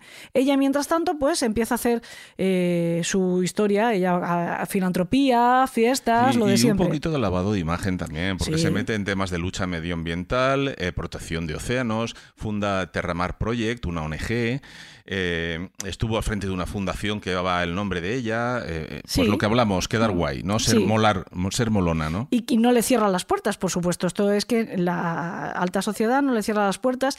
Y ella, yo creo que tiene una ah, sensación de falsa eh, impunidad, como le pasó a Ep- Epstein. Además, le salió también a la jugada a su jefe, amigo, amante. Sí, yo creo que durante mucho tiempo ellos dos se creen intocables. Ellos es. creen que están tan bien relacionados que al fin, al, al fin de la corrida no va a pasar nada. ¿no?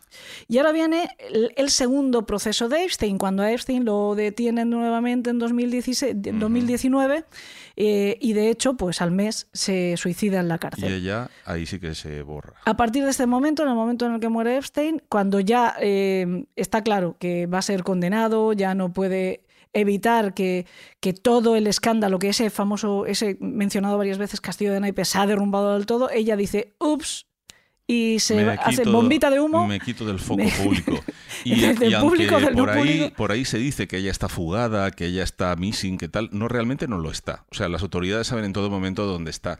Ella se ha quitado el medio y se ha ido Ella se ha a una mansión medios, que, ella, que ella tiene en New Hampshire y sorpresa para todos, bueno, esto sucede eh, hasta que se produce la detención de ella el 2 de julio del 2020, pero hasta ese momento sorpresa vive con su nuevo marido. Eso es. Ella, eh, recordemos que la habíamos dejado con un novio con relación esporádica con, con Epstein, pues resulta que se había casado.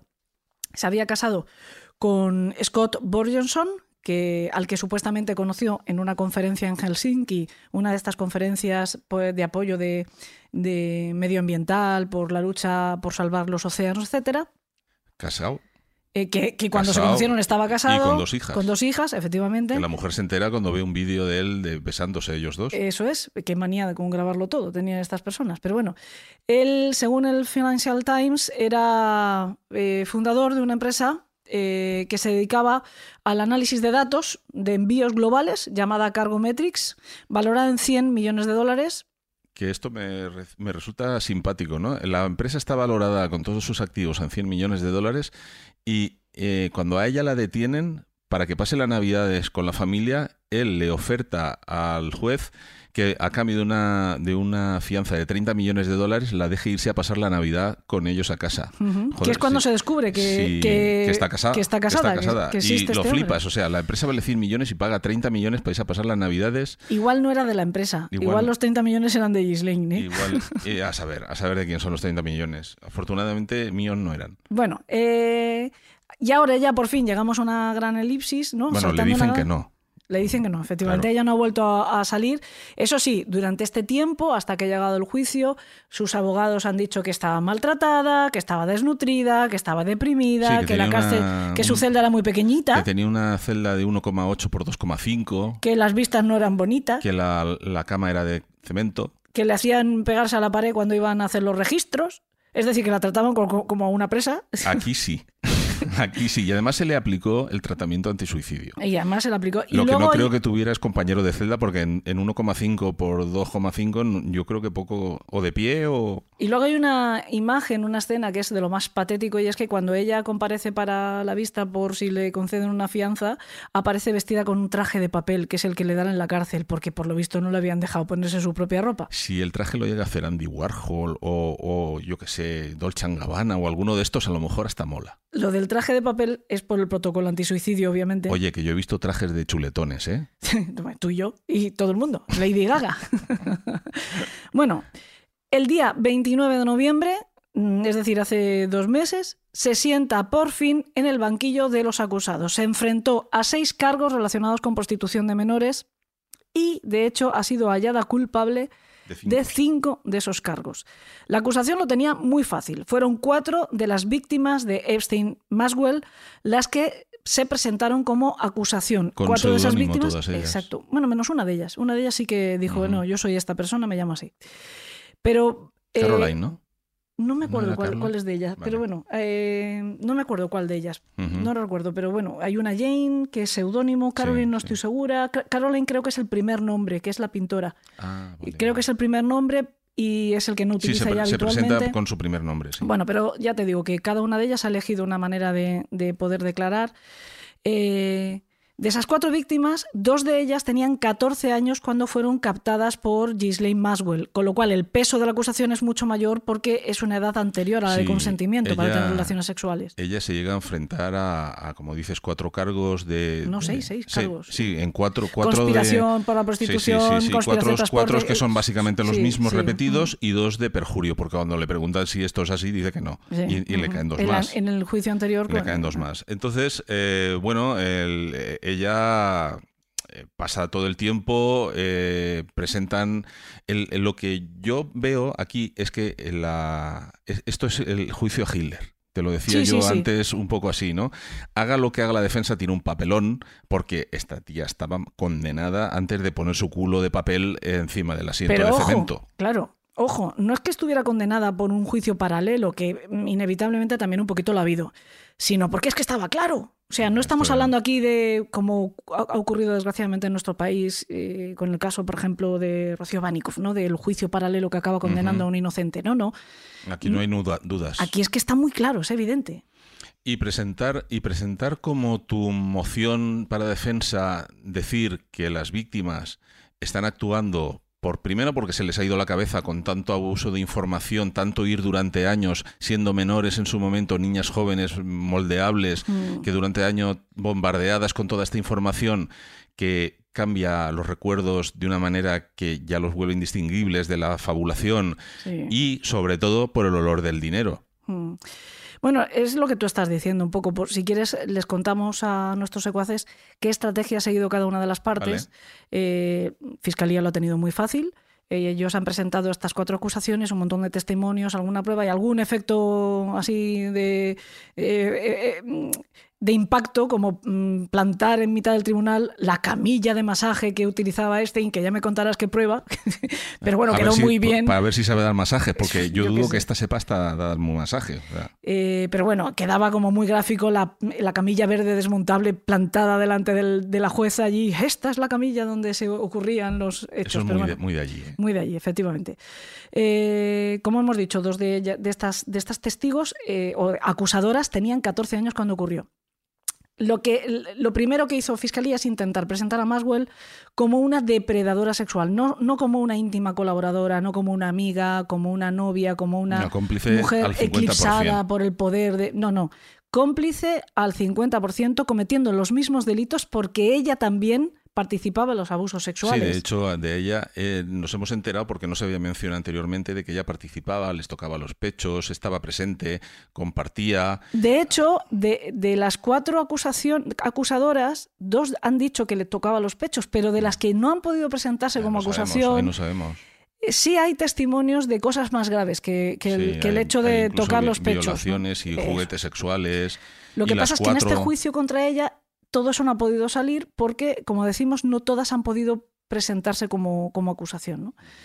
Pero estas dos, y se les ha dado crédito, sí que re- reconocieron haber sido abusadas también físicamente por, por ella. Además, esto no era una cuestión que, que ella hiciera mandada, esto lo organizaba todo ella. Lo organizaba Todo- ella, de hecho, es la- Todo este sarao, todo, todo este montaje lo monta ella. Claro. Y se busca ella las cuatro lugartenientes que ayudarán es, en sí. todo este tipo de cosas.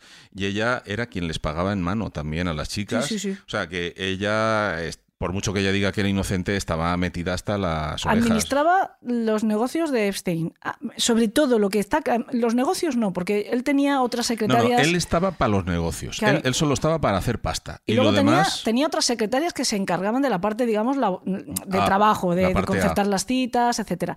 Ella, eh, de hecho, se presentaron como pruebas mails, por ejemplo, recordándole al amo de la finca o al capataz de la finca de Palm Beach, oye, recuerda que tienes que comprar las cremas de masaje que le gustan a Jeffrey. Mm, organizaba la agenda en cuanto a los masajes. Epstein, según algunos testimonios, recibía tres masajes de este tipo. Y recordamos que estamos diciendo masajes cuando queremos decir otra cosa. Ya. ¿eh? Pues un eufemismo. Eh, por seguirles el juego a ellos. ¿no? Oye, Pero- y si esto del podcast te va mal, Elena, y quieres entrar a trabajar para Jeffrey Epstein, ¿qué tendrías que hacer? Eh, primero de todo, ¿cuántas páginas tiene el manual que tienes Ah, que sí. seguir Sí, sí, para poder trabajar para él? No necesariamente trabajar en negocio ilícito. No, no, el que sea, Directamente, el que eh, por ejemplo, jardinera de la casa de Exacto. este. En Palm Beach, Ghislaine le entregaba a todo el personal de la casa un manual de instrucciones de cómo comportarse de 58 páginas. Entre con ellas, normas. entre ellas eh, ni, ni, Que no ni ver, ni oír. oyes, o sea, los, los monitos estos Sí, japoneses, sí, sí, sí. pues ni ves, ni oyes, ni hablas. Y sobre todo, no miras a los ojos de Epstein. Eso, me acuerdo de Tom Cruise cuando decían eso, que no le puedes mirar a los ojos. Pues efectivamente. Además, tenían que mm, proveer de ropa a las chicas, Sí. les tenían que dar eh, uniformes de niñas. Ella de además también, estas instrucciones, además de la- del manual de las 58 páginas para el personal, era ella la que le daba las instrucciones a las niñas. Cuando era la que las captaba, ella iba, por ejemplo, Recordemos que ella conoce perfectamente los gustos sexuales Mm, de, por supuesto, de sí, él, porque Sí, han sí. sido pareja y, y tal. no los critica, ¿eh? ni los censura, no, todo lo contrario, eh, los es alimenta. más, los, los- Los alimenta. les echa- Ella, por ejemplo, iba al club de campo, eh, club de campo que, por cierto, eh, frecuentaba también la familia Trump y de hecho eran amiguitos. Y de allí sale una de las sus más íntimas colaboradoras. Efectivamente, y encontraba una niña a lo mejor que estaba encargándose de las toallas de, de la piscina y era una niña de 15 años. Ay, ¿tú qué quieres hacer de mayor? Pues a mí me encantaría, me encanta el, la caso música. de, el caso de Robert, Sí, por ejemplo, es un que es luego lo se llamó Giuffre. eh, Es, un- es el caso real, efectivamente. Pues me encanta la música. Oye, pues ¿y qué vas a hacer? Pues no lo sé, porque es difícil. Oye, yo te, nosotros te lo pagamos, pero lo único que te voy a pedir es que vengas a hacerle un masaje a un amigo mío que te va a encantar y te va a caer muy bien. Y la niña con 16 años Ojo, iba a la casa. niña con 16 años, pero ya había tenido un abuelo que la. Que bueno, la pero eso no tiene nada que ver. No, o no, sea, pero ya, que ella ya venía una- de malos una- tratos. Claro, era previos, abusada. O sea, abusada ya era. Entonces, no, esto, violada. esto no le debió de venir muy de sorpresa, ¿eh? Que había, ya conocía la parte chunga de. Sí, pero pobrecita, o sea, fíjate, No, no, do- me dos, da- veces, dos veces víctima de, de violación, ¿no? de abuso sexual. Bueno, pues esta chiquilla alimentan sus sueños, eh, le ofrecen de todo y ella accede porque además está en una situación bastante precaria económicamente y le van dando 250 dólares y después le dicen si me traes alguna amiga te pago más y Mm. después si te vas con este amigo te pago más y de hecho esta en concreto acaba Es siendo la de Andrés. eh, y, y acaba siendo una muñeca a su disposición, que viaja con ellos en el jet, que se la llevan efectivamente hasta Inglaterra, que se la presentan al príncipe. Y pasan unos días en, en- ¿cómo se llama la mansión de la reina? En Balmoral. Balmoral, me salía Valdemor. Val- Balmoral. el libro negro es el, el de, De los Petete, hechizos sí. de Harry Sí, Potter sí. que he dicho yo antes y ahora El Voldemort. libro del Death Note, donde pones los nombres y mueren todos. Exacto, bueno, eh, esta pobre chica eh, ha sido una de las, de las más feroces mm, eh, luchadores por la, ju- luchadoras por la justicia, Tú- pero además ella tiene como una especie de despertar. Es que es muy triste la historia de ella y al mismo tiempo es muy especial porque hay un momento en el que en pago a todos sus favores ella consigue que la manden a Tailandia a, A estudiar algo masajes. que ella quería aprender. Sí, pero a su vez le hacen una oferta que me- es muy rara porque ellos ya eh, no son pareja oficial, pero sin embargo le, le proponen ser vientre de alquiler de un hijo de ellos dos. Sí, sí.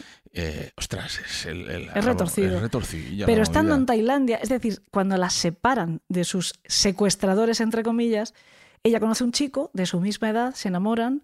Se enamoras y que cuando le cuenta la movida el tío tiene que flipar, pero Claro. muy locamente. O sea, Y es seguramente la influencia que ver hace... su vida en los últimos años a través de los ojos de ese nuevo chico que ha conocido lo que le hace despertar del ensueño mm, y se da cuenta de que su vida es, es, es un horror. Es como cuando tienes planes de hacer algo que ya te parece a ti que está un poco loco y se lo cuentas a alguien y es cuando te lo oyes decir y dices, menuda gilipollez de plan, ¿no? Sí, pues cuando ella le cuenta a, a este tío seguramente lo que está pasando, lo primero debe ser que no te lo puedes creer. Claro.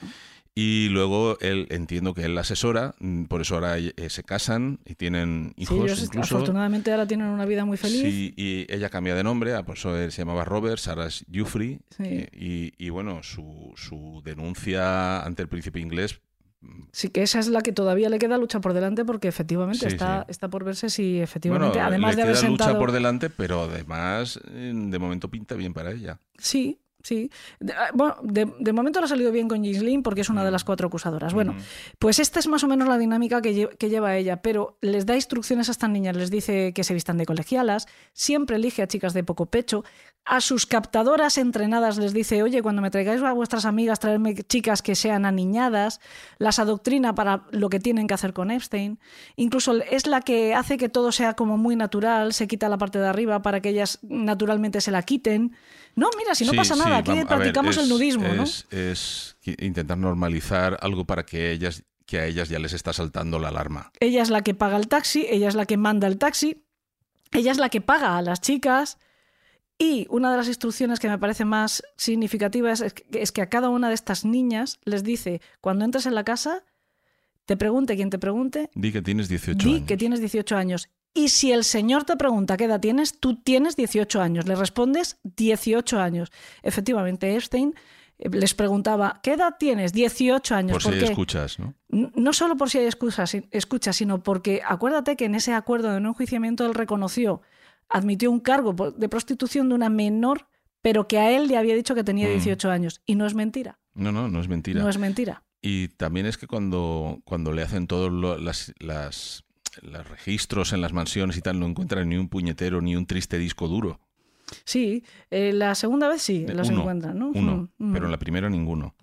Bueno, también se cree que ella es la guardiana de las famosas cintas. eh, Eso te iba a decir. sí. O sea, a ver, estamos hablando de, de lo que le va a pasar a los dos cabestros de la jugada, pero lo que no sabemos es todas esas cintas que hay de años de, de prostitución con famosos, ¿a dónde han ido? Porque Yo- de esto no hay ni una palabra. El ¿Sabes? FBI no ha dicho ni mu, la Fiscalía no ha dicho ni mu, nadie ha dicho ni mu, ni siquiera Ghislaine.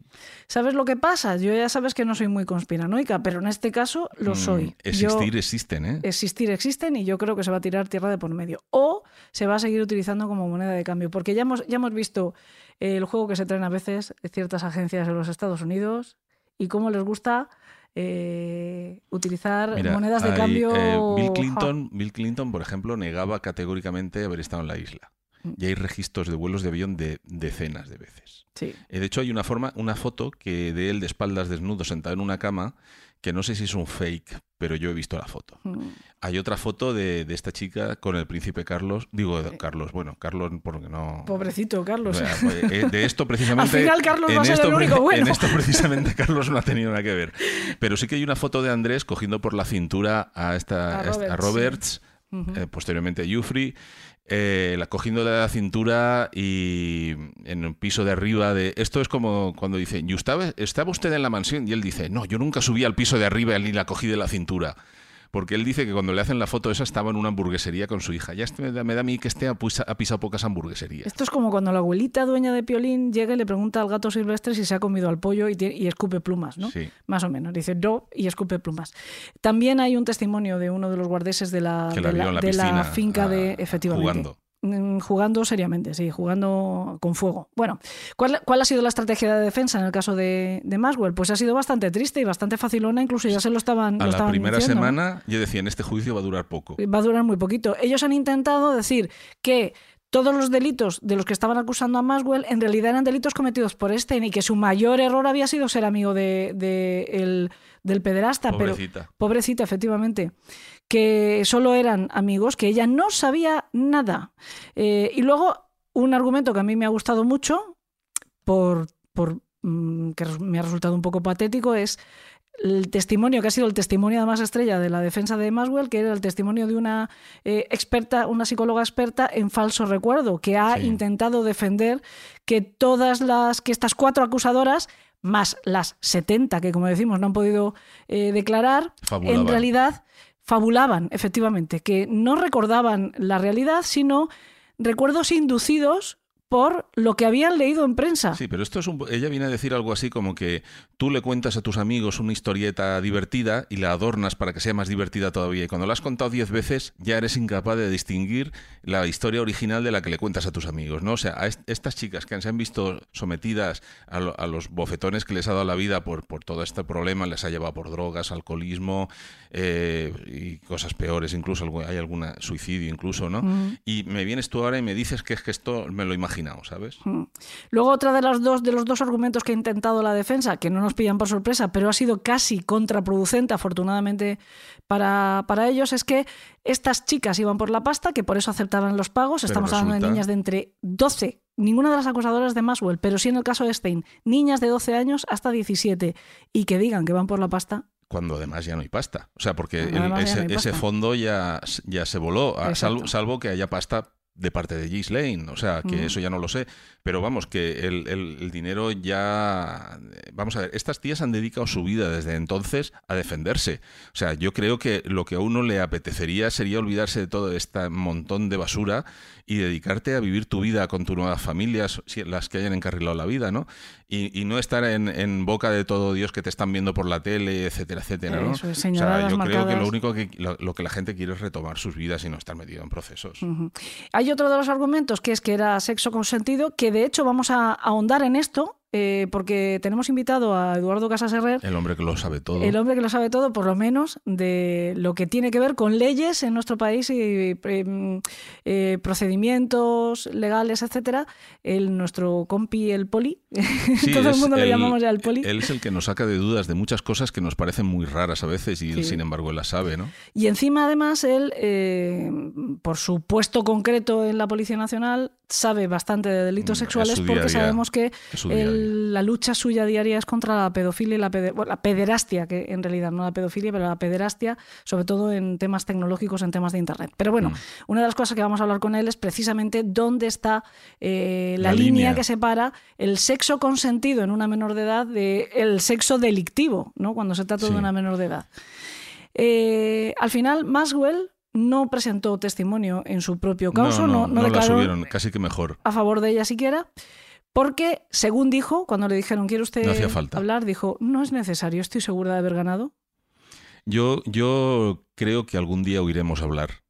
Ahora, yo dudo que esta sepa hasta escribir, porque seguramente alguien escribe por ella. Sí, seguramente. Otra de las cosas es que, eh, pese a esto de la depresión, de estar en unas condiciones infrahumanas, ha dejado de comer, no, no quiere seguir viviendo y está súper protegida con traje de papel para que no se suicide, pues llegaba a la vista de lo más contenta, de lo más alegre, Sí, haciendo muy- gestos, muy tirando besitos tirando a su besitos. familia. Mm. muy sonriente, mirando directamente a los ojos a, a las víctimas, que esto es como muy desafiante.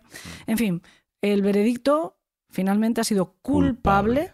y se enfrenta a un máximo de 65 años de sentencia. Digamos que la pena menor son 40. Sí, o sea que como mínimo entre 40 y 65 años Y le van a ella caer. acaba de cumplir 60. Sí, ella acaba de cumplir 60 o 61. 60. 61. 60. Eh, ella Bueno, creo no sé. que son 61 con este año. Hemos dicho que, que Eh, ella tiene 61. cuatro años más que yo. Sí. Bueno, eh, eso sí, no vamos a saber cuál es la sentencia. A lo mejor mm, hasta el 29 de junio, o sea, se lo van a tomar con calma. Es ¿no? que además hay una Hay ese cosa. margen. Hay un, hay un temilla que ha sido un poco de hace una semana. O Sí, sea, yo estábamos ya me- preparando esto yo, cuando yo pasa estaba, esto yo estaba ahí con el ojillo sobre todos estos temas y me entero de que de repente resulta que el jurado número 50, que se hace llamar para temas de prensa Scott Davi- David, dice a la prensa que él fue abusado de menor. Cuando esa es una de las preguntas que eran excluyentes para el jurado. Cuando les hacen la selección, ¿no? Eh, Sí, una de las cuando preguntas se hace es, la ¿usted selección, tú sabes y- que la selección en, en los jurados en Estados Unidos es muy estricta, hay una- sí. les hacen un millón de preguntas y a la mínima que mueves una ceja cuando te hacen una pregunta, pop, descartado. De- eso es, que de Y hecho en- muchas veces por eso se alarga, y se las alarga, y se alarga, y se alarga. Entonces dice, este, este jurado dice que él respondió honestamente a las preguntas de la encuesta, pero el caso es que ahora va y nos sale con, con esto. Ha sido una declaración que ha hecho en prensa, porque es que es curioso, porque eh, él, él lo que ha hecho es que cuando le han entrevistado a los periodistas ha dicho, durante la del- deliberación del caso, a mis compañeros de jurado yo les conté que yo de niño fue, fui abusado y por eso entendía muy bien lo que estaba ocurriendo en el caso, ¿no?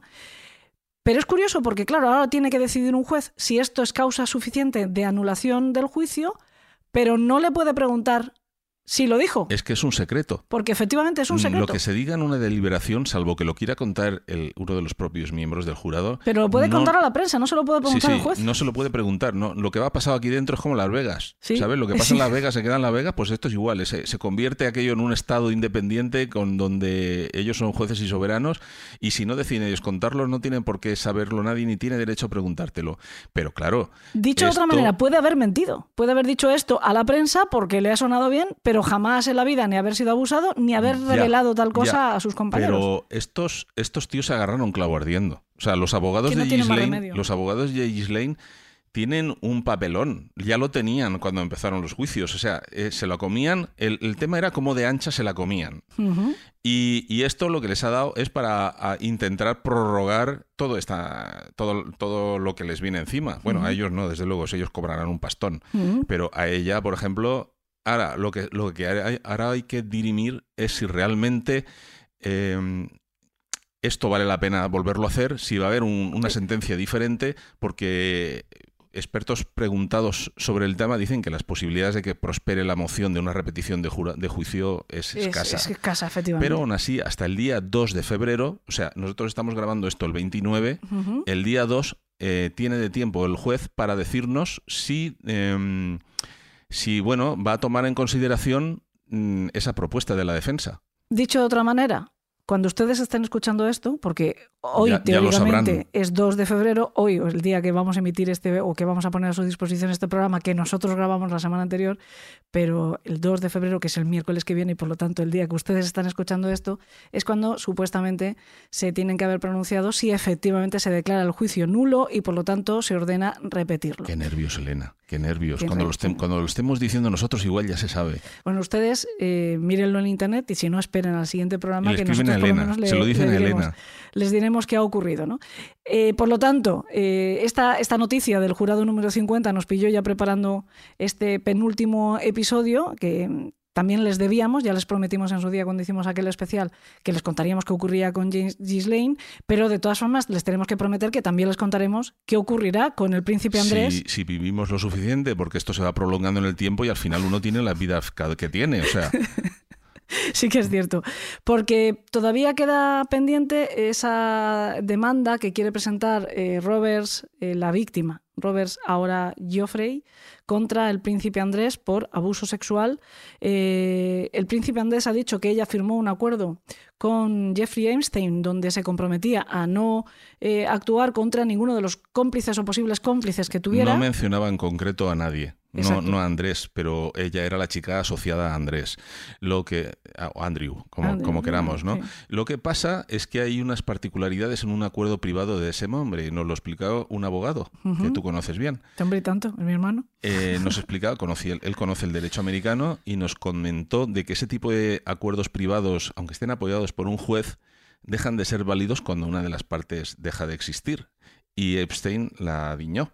Ajá, Con sí. lo cual, eh, eh, los abogados del príncipe Andrés han intentado desestimar este artículo, o sea, que se evite llegar a juicio, pero ella ha insistido en que es total y al final un juez ha tomado parte por ella y ha dicho que la demanda contra Andrés sigue en pie. Hmm, Hay una anécdota ya para ir concluyendo por lo menos este, como digo, eh, quizá penúltimo, quizá antepenúltimo episodio mm, del caso de Epstein y antes de pasar a llamar a nuestro amigo Eduardo, nuestro compañero Eduardo, Está sentado en el banquillo, ya está calentando. está Eduardo, calentando, está en la banda. Eduardo, Está corriendo empieza a calentar.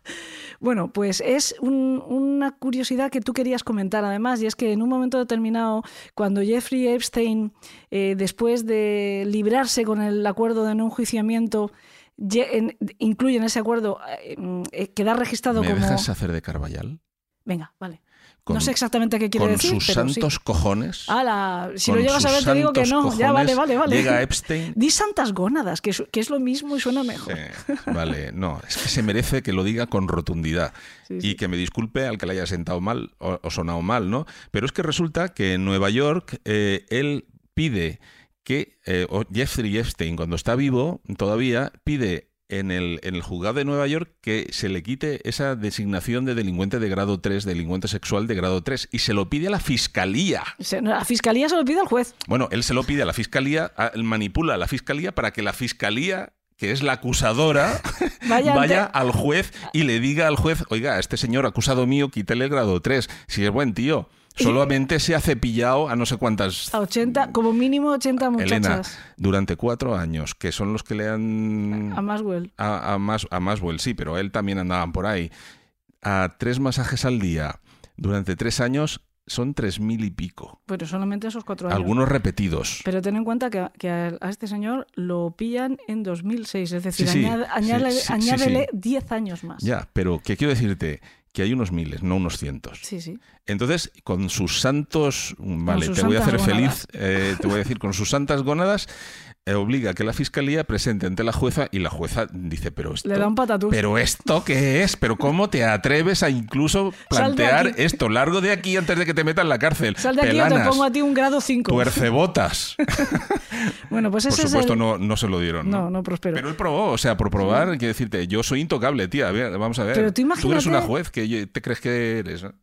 Tú imagínate el papelón del Cyrus Vance, el fiscal del distrito, allí con las orejas gachas diciendo, señora jueza, vengo a hacer una petición un poco extraña, con la boca así diciendo, es que me están pegando bocados detrás porque este señor tiene mucho poder. Bueno, pues ese poder tenía Jeffrey Epstein y ese poder un grupo de mujeres, de adolescentes eh, victimizadas por, por este criminal, están consiguiendo derribarlo. Entonces yo prefiero que nos quedemos un poco A ver, también el- con, el- con esa sensación. Continuamente estamos oyendo noticias del mundo en donde nos da la sensación de que todo es injusto, injusticias y que todo es malo y tal, pero a veces aún pasan cosas buenas. Sí, y en este caso, pues bueno, es terrible lo que está ocurriendo, pero se está poniendo cierta reparación. Pero te digo una cosa, si hay alguien optimista y ferviente defensor y creyente en la justicia, eh, al menos en nuestro entorno, es nuestro amigo, que es un placerazo recibirlo otra vez en el País de los Horrores, Eduardo Casas Herrera. Eduardo, cámbiate que juegas, entras, ala.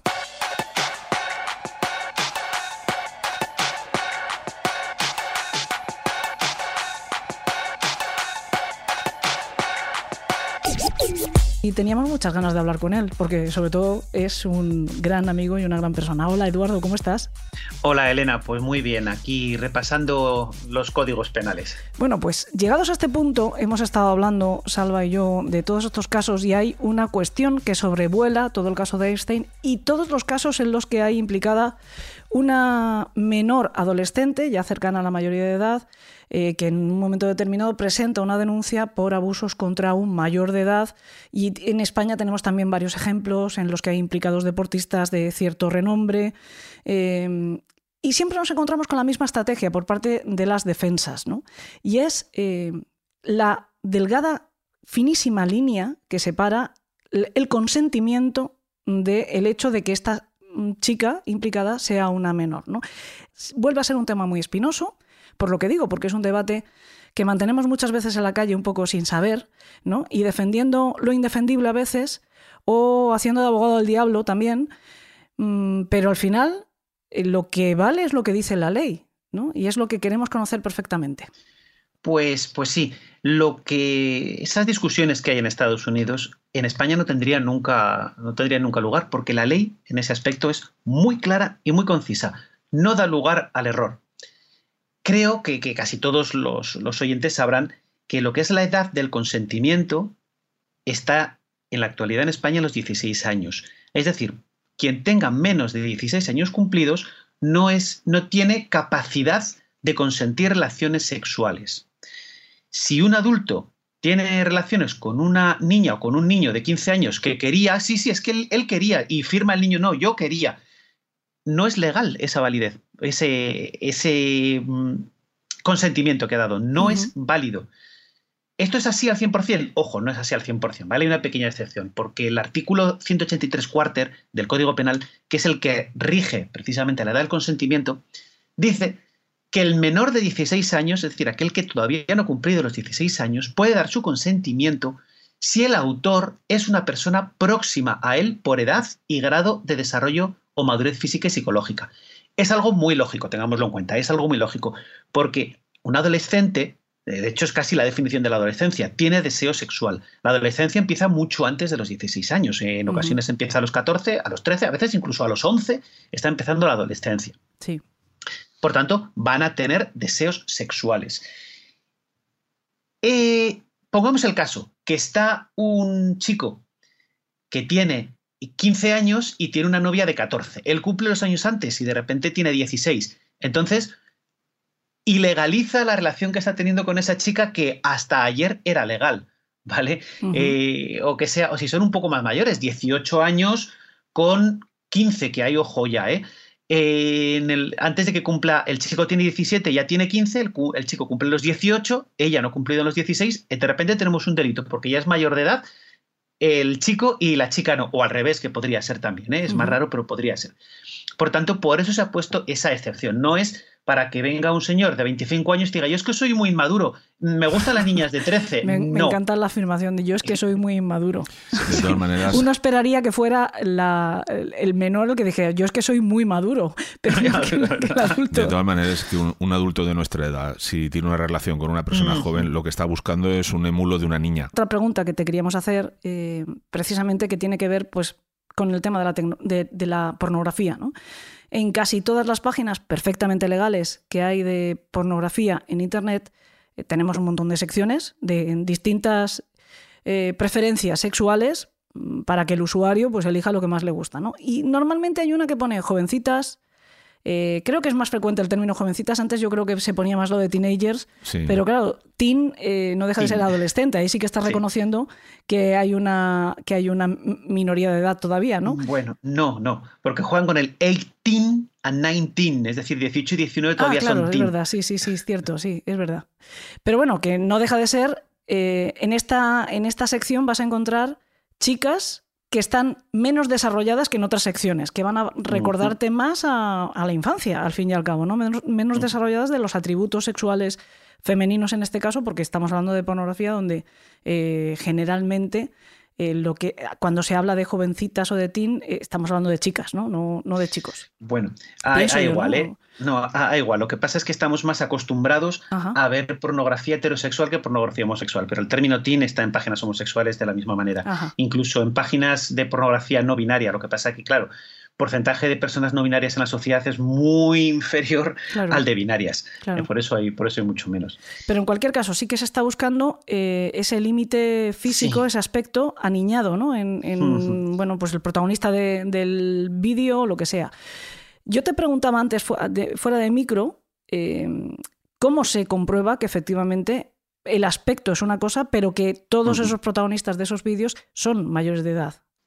Pues de esto ahí podríamos hablar largo y tendido, porque hay sitios donde, países del mundo, donde directamente han prohibido la pornografía donde una de las partes o ambas puedan parecer menores por su grado de desarrollo. Pues eh, chicas con un poco pecho, chicos con poco vello, pues directamente está prohibido que, que hagan porno. Bueno, pero hay alguna, hay alguna actriz profesional que se dedica al porno que por su aspecto aniñado se pone coletas y cosas de esas para dar el pego, precisamente buscando ese efecto. Pues, pues, todo eso hay países que lo han prohibido. Hay otros, eh, la Unión Europea y España incluida, que dice, y esto es, mm, a mi opinión, es excesivo, pero está así, que lo que parezca pornografía infantil, lo que parezca menor, se considerará menor salvo prueba en contrario. Si parecen, si los protagonistas de un vídeo pornográfico parecen en buena fe menores de edad, se juzgará a quien tenga esos vídeos como responsable de un delito de pornografía infantil, salvo que se pueda demostrar que son mayores de edad. Es una regulación de la Unión Europea, se traspuso así en el año 2015 en, España, nuestro Código Penal, artículo 189, y en mi opinión se pasa. También, también prohíbe la pornografía de imágenes realistas de menores, etcétera, que todavía no he encontrado un caso de imagen realista, que lo quiera ser sí, pero que engañe, ¿no? Pero se llegará, tal y como está el deepfake y estas... Y hay porno 3D. Claro, estás hablando de imágenes realistas, eh, pero que no, que no son reales, claro, porque si no, que, eh, no hace falta que lo regulen, eso ya está más que regular. pero hay gente que le gusta el hentai también. Mm. Sí, el, el, porno 3D todavía yo no he visto nada de menores que se confunda con uno real. De mayores ya he visto alguno que me ha costado, me, lo han tenido que decir. Mm. Me han tenido que decir dónde estaba el truco, pero de, menores no. Pues eso por un lado. Después. ¿Y tú consideras que se pasa ese tipo de. ¿Consideras sí, yo tu opinión que se pasa? Mi opinión es que el límite tiene que estar en que haya una víctima real, porque estamos para proteger a las víctimas. Por eso a mí me parece excesivo las imágenes realistas, los cómics, los relatos, que en España no están eh, todavía penados, pero en otros países sí, o la pornografía de adultos que parezcan niños, porque ahí no hay una víctima real. Ahí podemos entrar en una disquisición psicológica, que unos psicólogos opinan una cosa y otros opinan justo lo contrario, sobre si el consumo de pornografía infantil favorece o mm, anula o desmotiva para luego dar paso a, casos más graves. eso es un poco como lo de los videojuegos también, que dicen que incentivar la violencia a los videojuegos puede afectar a mentes poco maduras a la hora de hacer pues, animaladas por ahí. Es un poco parecido, ¿no? Dejar ventanas de, de escape, ¿no? Ventanas donde esas personas puedan sentir una mínima realización pero no sé si esto sería correcto. Entiendo que tampoco nosotros podemos eh, e-, evaluarlo suficientemente porque no tenemos el conocimiento de un psicólogo especialista en esto, ¿no? que es al fin y al cabo el que lo tiene que valorar mejor y el que puede tener una opinión, valga la expresión, forense sobre este asunto. ¿no? Mm, pero eh, mencionabas una cosa en esta ley que dices que se ha regulado a nivel europeo, que se actuará contra la pornografía que parezca protagonizada por menores a no ser que demuestren que no lo son. Yo sí que veo que, por lo menos esa medida tal y cual está anunciada, que entiendo que es un poco un, enunciado un poquito simplista el que yo he hecho, sí tiene razón de ser, porque mm, si tú ves algo que parece criminal, lo lógico es que compruebes que no es criminal, ¿no? Si tú ves que hay una, escena pornográfica donde los uno de los protagonistas parece un menor, es lógico que pidas documentación o que pidas que se acredite que no lo es, que simplemente lo parece. Claro. Esa parte es lógica, pero, no, hablamos de esa parte. Hablamos. dime, dime, Salva. No, no, di tú, di tú. Hablamos de lo contrario. Una cosa es, sí, esto que es lo que hacemos siempre en la policía. Coño, esta imagen no la conozco, es nueva y, joder, son adolescentes. Se te está pegando las malas costumbres de Salva. ¿eh? sigue, sí. Estoy hablando como hablamos nosotros. Sí, sí. Son adolescentes, pero es que a mí me parece que los 18 años no, los 18 años no pueden tener. Vamos a investigar, a ver. Eso es una cosa, que es lo que hacemos. Y otra cosa es encontrarle a alguien esa imagen y decirle detenido. Porque Detenido por pornografía infantil por tener esa imagen. Es muy diferente porque incluso en buena fe él puede pensar, el detenido puede pensar que son, que son mayores de edad. No obstante, la ley está así y así se aplica, ¿eh? Y así se aplica. Sí, no, yo lo que te iba a decir es que, vale, tenemos ese vídeo sexual donde una menor mantiene relaciones con un adulto con bastante diferencia de edad, pongamos, y llega la policía, interviene y pide eh, esa acreditación de que es menor. Y efectivamente es mayor de edad. Mm, os tenéis que comer los mocos y dejar el vídeo. Hombre, claro, sí, es, legal. Lo que pasa es que tiene una factura infantil. Sí, como hay muchas, eh, hay un nivel de desarrollo que siempre hablamos de chicas, pero insisto, chicas y chicos por igual, bueno, por igual. Realmente hay más mujeres que hombres, pero quiero decir, no por ser niño o por ser eh, hombre estás a salvo de estos delitos, en absoluto. Eh, sobre todo los menores, los menores de edad. De hecho, son más víctimas, es más fácil que sean víctimas los, los adolescentes que las adolescentes. Porque las adolescentes, por educación, por cultura o no sé si por genética, están más predispuestas a, ojo, que este que nos pide cosas mm, igual no son legítimas. Mientras que un chaval, antes de que acaben de pedirle mm, desnúdate, antes de que acabe la T, ya, ya está desnudo son, son en general, como siempre estamos generalizando, es un porcentaje el que hace una cosa estamos hablando, claro, estamos hablando en general, efectivamente. Es verdad que yo como mujer sí que te puedo decir que recibí muchas, muchas advertencias durante todo mi, mi desarrollo y, buena parte de mi juventud, ¿eh? ya mayor de edad, precisamente por aquello de la famosa frase que si lo piensas detenidamente, eh, es una losa que te cae encima de no arruines tu juventud, ¿no? Es una losa enorme que te cae encima cuando te dicen no cometas el error, que te puedes quedar embarazada y una serie de cosas, cuando la advertencia tendría que ser mucho más amplia y mejor informada, ¿no? Porque no solo es el riesgo del embarazo y no solo es el riesgo para la mujer, también hay riesgo de transmisión de enfermedades para hombre, mujer, etcétera, ¿no? Y eh, simplemente que hay que advertir las cosas e informar y explicar cómo hacerlas para que las hagas si quieres, ¿no? Oye, Eduardo, una, una pregunta. Y cuando se trata de una trampa, quiero decir, por ejemplo, eh, ha habido, eh, creo que ha sido noticia hace ya un tiempo, algunas fiestas de estas de futbolistas de mm. élite y tal, con, con profesionales de aspecto juvenil y mm. que después de mantener la relación ha habido una denuncia. Las mantener relaciones sexuales es un caso, hemos hablado de 16 años y tal, pero la, prostitución tiene otra regulación diferente, que vamos a ir a ello cuando responda, que estamos a medias de responder la pregunta que me habéis hecho sobre cómo se comprueba si es mayor o es menor de edad, en las páginas web donde hoy en día cualquiera puede subir un vídeo porno sin problemas. Pues primero está la eh, seguridad del estudio. El estudio no se mete en... Eh, un estudio serio, ¿eh? No se mete en problemas de arriesgarse a que quien la ha venido es una menor de edad al revés, una menor edad que parezca mayor, porque por su nivel de desarrollo o por lo que sea.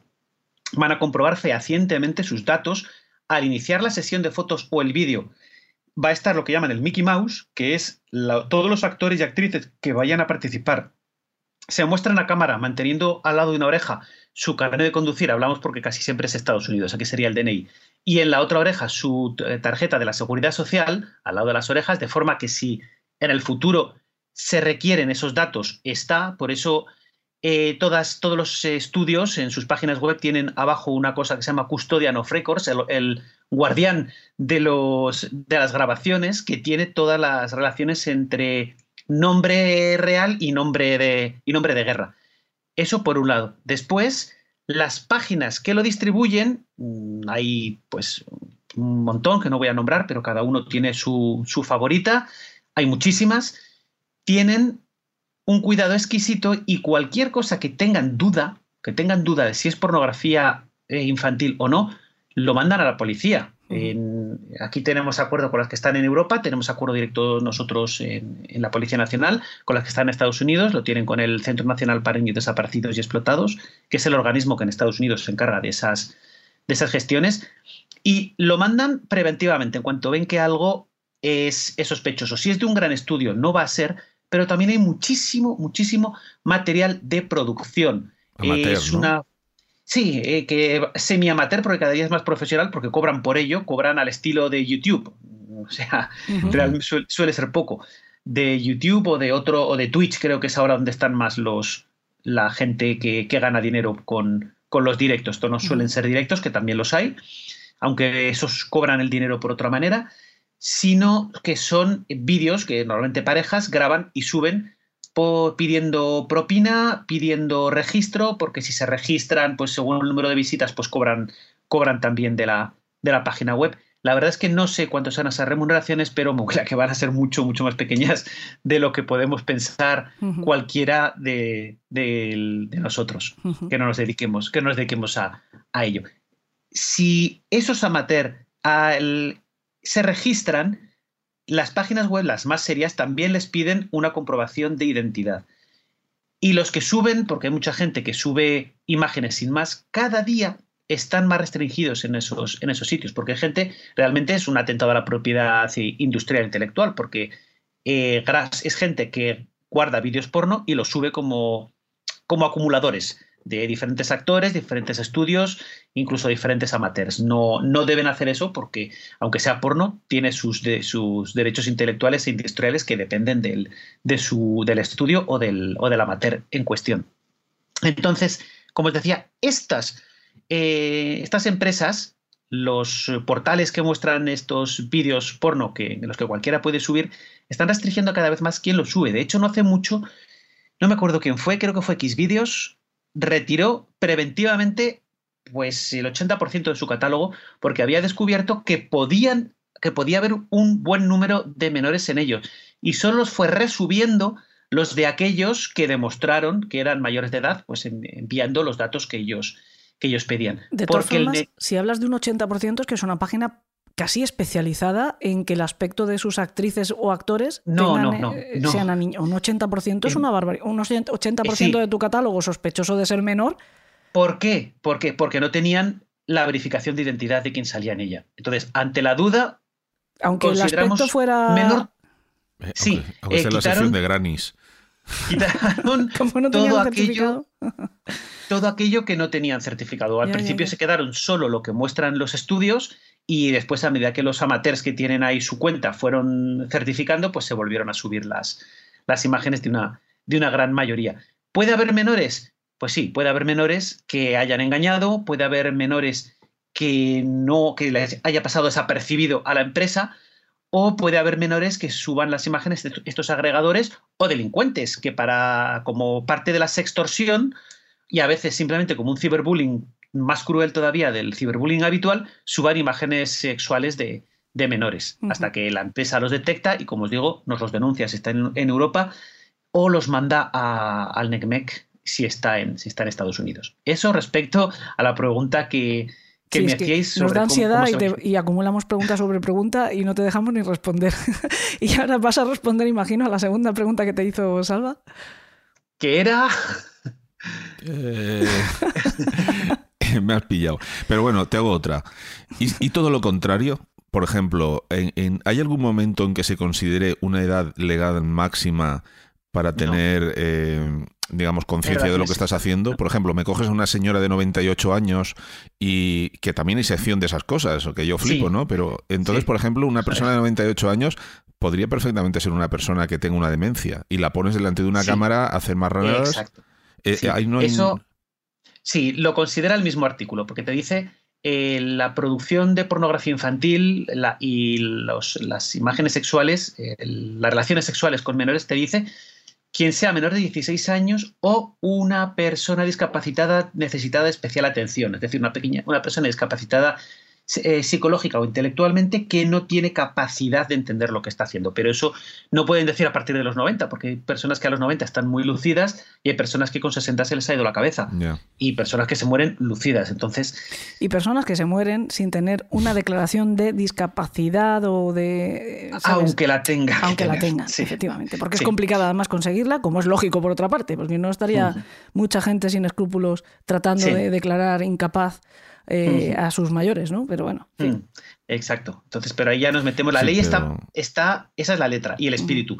Ahora, ¿Que hay gente que va a intentar engañar en un sentido y en el otro? Pues sí, pero para eso estamos. Claro. Para, para que sean las menos posibles. La pregunta que te ha hecho antes Alba es: ¿qué pasa con las trampas? ¿no? Eh, eh, vuelvo a lo mismo que decía yo antes. Se levanta muchas veces ese debate cuando hay noticias, sobre todo cuando hay noticias en las que implica, como ha dicho antes Salvador, a deportistas de élite, a futbolistas que ya de por sí pues tienen mm, cantidad de seguidores que les van a defender a mm. muerte, porque hay veces que vemos defender lo indefendible en muchos sentidos y en muchos aspectos. ¿no?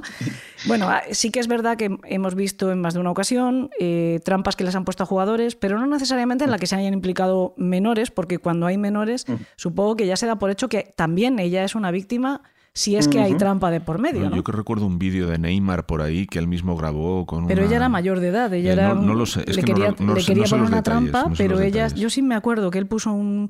Porque ella quería denunciarle por maltrato, de hecho lo llegó a hacer, y él Ah, había puesto un vídeo donde se ve que, no hay tal maltrato, creo recordar que así acaba, pero ella era una, una bellísima, no sé si supermodelo, etcétera, que sí que por lo visto quiso jugar una estrategia sexual para sacar partido, pero no era una menor. Yo creo que en ese sentido volvemos a, volvemos a lo mismo. Puede mm, participar en la trampa. Si es menor, aquí en España, menor de 16 años, entiendo que ella también se le considera víctima de la misma trampa utilizada por el, que haya urdido el plan. O, ella misma, porque... Pero con menos de 15 entiendo que aún así hay delito. Pero vamos a dejar que nos conteste Eduardo, que estamos contestando nosotros solos. Os decía antes eh, la, prostitución, el caso de la prostitución. No es lo mismo, no es lo mismo estar en un garito, conocer a una chica y que a la mañana siguiente resulta que es más joven, ojo, ojo, porque luego eso no vale de excusa tampoco. ¿eh? Em, una cosa es que en buena fe se vea que la chica está muy desarrollada, no solo física, sino mentalmente, porque hay chicas que las ves y dices, ¿qué cuerpo tienen? Puede tendrá 16, pero aparentan 20. ¿Vale? Pero luego hablas con ella y dices, pero si es una niña, ¿de qué puedo hablar si es una niña?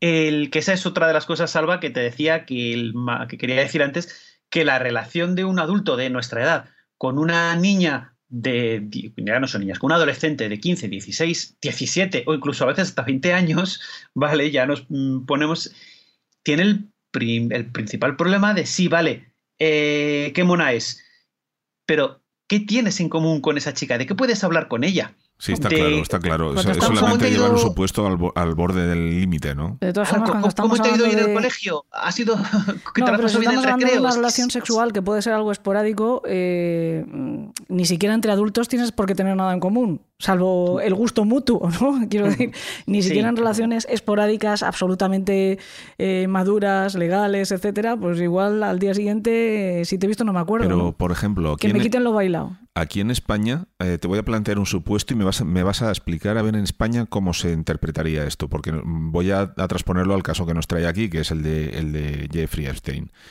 Yo ahora, por ejemplo, tengo organizado un negocio de menores eh, que se relacionen con famosos, ¿vale? Y tengo cámaras en las habitaciones. Y ese famoso se va con una de 14 años pensando que está seguro, ¿vale? Y yo lo estoy grabando todo. ¿Vale? Entonces, eh, ahí lo que hay también, aparte de un delito, está a una posible extorsión, ¿no? También. Sí, Pero luego, otro. por ejemplo, o sea, el caso de, de Andrés de Inglaterra, que, bueno, han llegado a un acuerdo de yo te doy medio millón de, de- de euros, por un decir, pero tú eh, no puedes a- acusarme de nada, ¿no? Pese a que haya una grabación incluso, ¿no? Sí. Eso tampoco puede pasar en España. Claro. En Estados Unidos sí, ¿eh? En Estados Unidos sí lo sé, ¿No? sí, en Estados Unidos tiene unas leyes mm, que yo no acabo de entender en algunos puntos, como, como la inmunidad. No, has matado a 30 personas, pero si me lo reconoces y me entregas al que te mandó matarlas, tú te vas de rositas. Eso en España no puede pasar legalmente. Pero ese O sea, tipo no de puede. acuerdo sí que, por ejemplo, en el ejemplo que tú acabas de decir, ese es un acuerdo de fiscalía.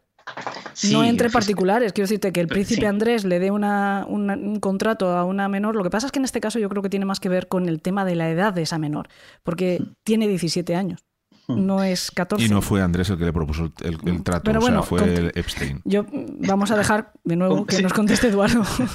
Como os decía, en España, y ojo porque no es lo mismo, como os decía, no es lo mismo conocer a una chica y luego, aunque esté muy desarrollada, resulta que tiene 17 años, no es lo mismo que contratar a una profesional o una prostituta para que te dé un servicio. Si tú contratas una prostituta para que te dé un servicio, tienes que asegurarte, ya sé que lo, lo normal no es pedirle el DNI, pero tienes que asegurarte que es mayor de edad, porque ahí no hay medias tintas. Como tenga 17 años y 364 días, estás cometiendo un delito. Porque el artículo 188.4 del Código Penal dice, el que solicite, solo solicitar, ¿eh? solicitar, acepte, es decir, acepte en nombre de una tercera, u obtenga a cambio de una remuneración o promesa una relación sexual con una persona menor de edad, no dice 16, menor de edad, o lo de siempre, discapacidad necesitada de especial protección, tiene una pena de 1 a 4 años de prisión. Si el menor tuviera menos de 16 años, no hubiera cumplido los 16 años, dice literalmente, eh, la pena es de 2 a 6 años de prisión. Y ahí no hay vuelta de hoja. Si te acuestas con un de forma con, con una profesional, con un profesional que no son profesionales, estamos hablando de niños, de Sí, una pero víctima si fuera profesional puede tener perfectamente un carne falso, ¿no? Bueno, ya estamos, pero estamos metiéndonos en, en buscar las, las vueltas. Tendrías que demostrar que, que sabía, que no sabías que ese carne era falso, etcétera. Como parezca menor y, y tú le has pagado porque parece menor, que es la mayoría de las veces, no es que sea alguien que está buscando una chica de 20 años y le cuelan una de 17. Lo- la mayoría, la inmensa mayoría de las veces es alguien que está buscando qué tienes, eh, qué me puedes dar que sea lo más joven que tengas. Eso, Exacto, eso es lo que está pasando. Que es un poco lo, lo- lo que yo creo que también planteaba Salva al principio de esta conversación cuando decía, cuando una persona de cierta edad eh, recurre o busca, incluso en pornografía, esa sección de jovencitas, no está buscando jovencitas pero mayores de edad, está buscando lo que sea que sea con aspecto lo más aniñado Mm. posible. ¿no? Lo más joven posible, Claro. efectivamente. Luego, si no se quiere meter en líos, a lo mejor quiere garantizarse que sea mayor de edad, pero que su gusto o su orientación Sí, sexual se lo- inclina más hacia la adolescencia, está claro.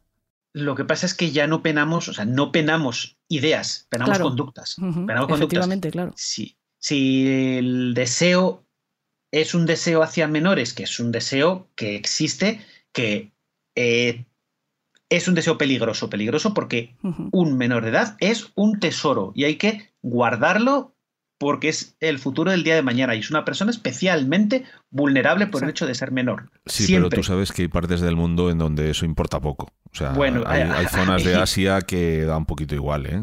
Eh, sí, sí, sé que hizo. sí, ¿Qué vas a contar? Ya, ya, por eso, Hay por eso te lo cosas digo. que cambiar en el mundo también eso. Pero eso no, no quiere decir que el hecho en sí, desde la perspectiva de los derechos humanos, de los derechos del niño y de nuestros valores, no indique que la prostitución de un menor de edad es una cosa grave. Y ojo porque muchas veces esta prostitución, en casos que yo he trabajado, la prostitución es más sutil, no es un voy a buscar un prostituto, porque la mayoría de los que hemos trabajado son de, son de, chicos. No, es encuentro a un chaval en las redes sociales, en un chat, en un juego, y es un chaval pobre y necesitado al que le voy a hacer un regalo a cambio de que se acueste conmigo, aunque no se quiera acostar conmigo, aunque no le gusten los hombres, pero a cambio de que se acueste conmigo, le voy a hacer un regalo. Eso es prostitución, eso es prostitución. Y eso tiene esta pena que llega hasta los cinco años, perdón, hasta los cuatro años de prisión y hasta los seis si es, si tiene menos de 16 años.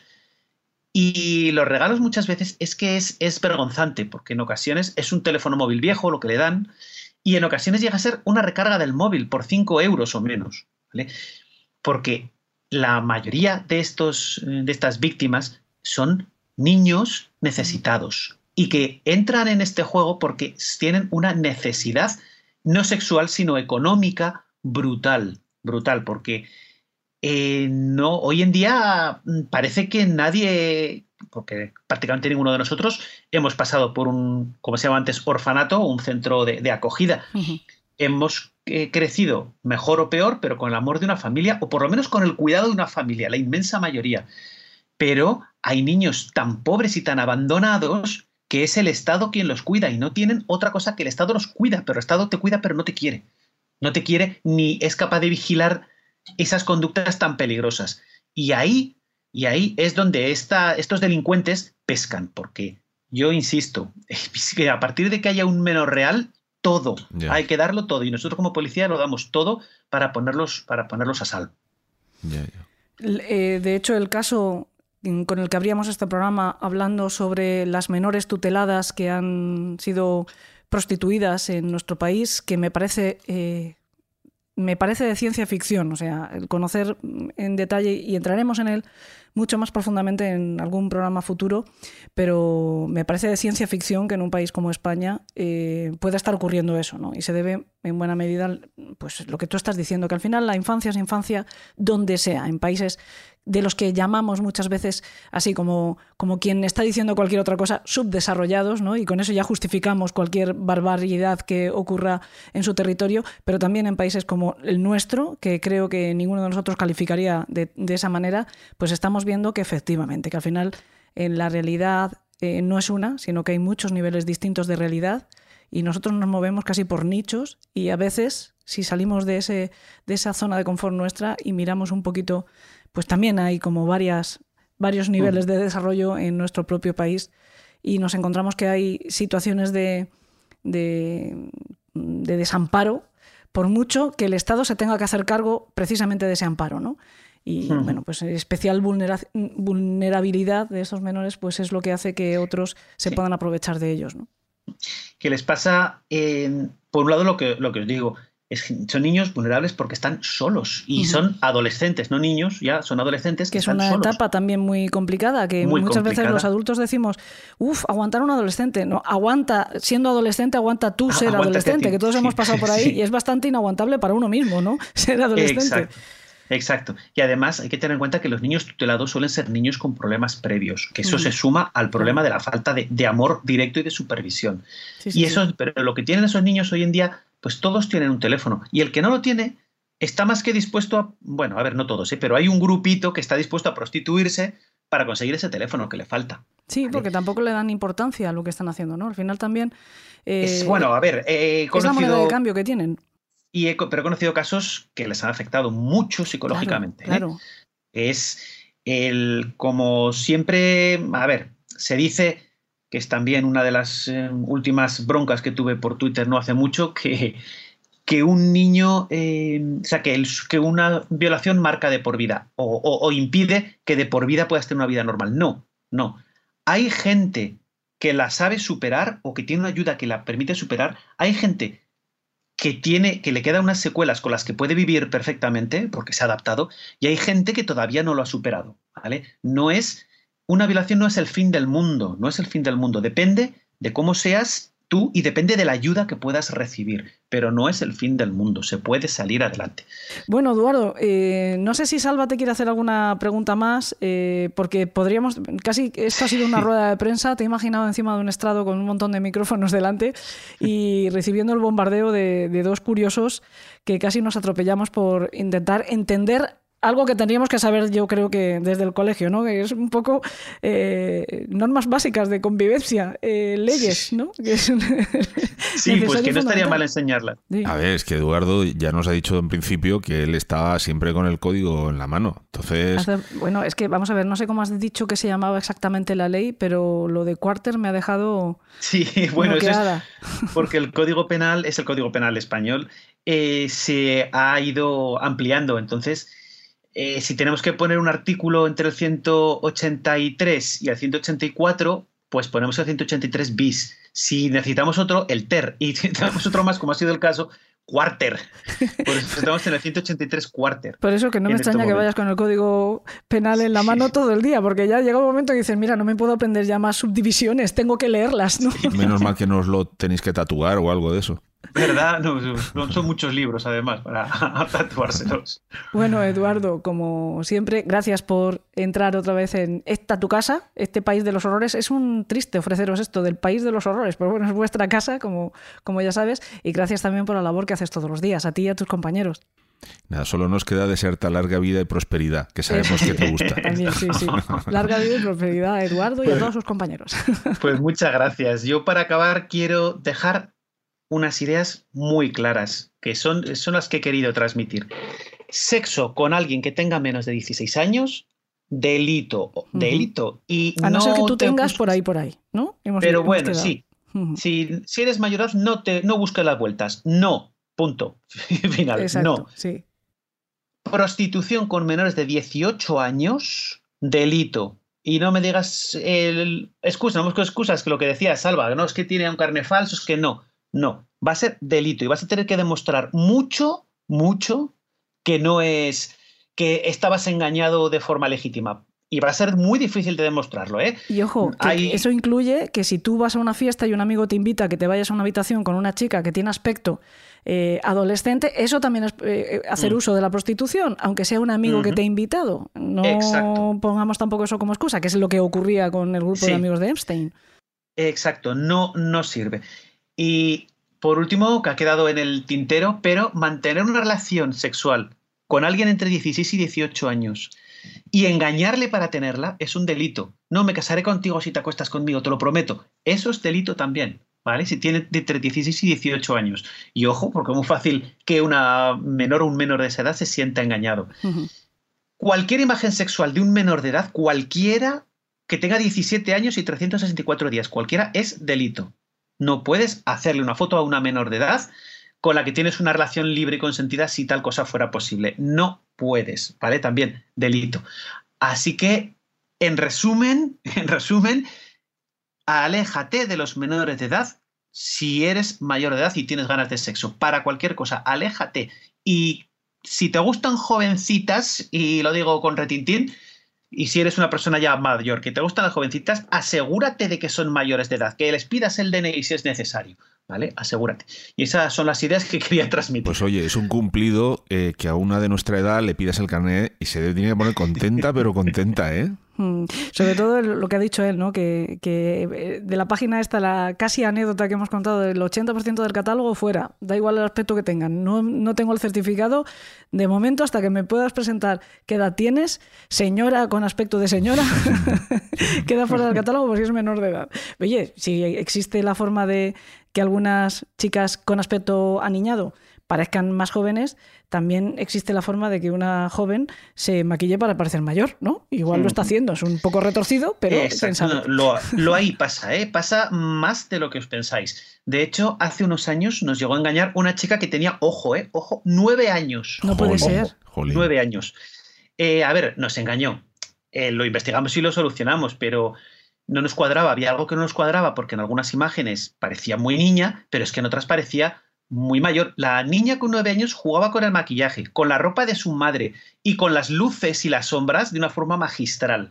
magistral. Estaría desarrollada porque es que si no, El con nueve, nueve- años nueve de todas pues, maneras, macho. Nueve años. menos de lo que pensáis. No se prostituía ni nada. ¿eh? Lo que estaba era se grababa porque veía vídeos en, en internet y los imitaba. Sí. Y se grababa de una forma sorprendentemente profesional, simplemente por eh, lo que hacen los niños, porque esto no era ni un adolescente, era una niña, por imitación. Estaba imitando conductas que estaba viendo en internet. Casi podríamos decir que era un juego, ¿no? Un juego Pues muy sí, peligroso, eh, pero un juego. Exacto, para ello era un juego. Tuvo la suerte que lo descubrió muy pronto el proveedor de servicios y la policía, pues llegamos, llegamos enseguida, antes que nos conste que eso llegara a manos de ningún delincuente.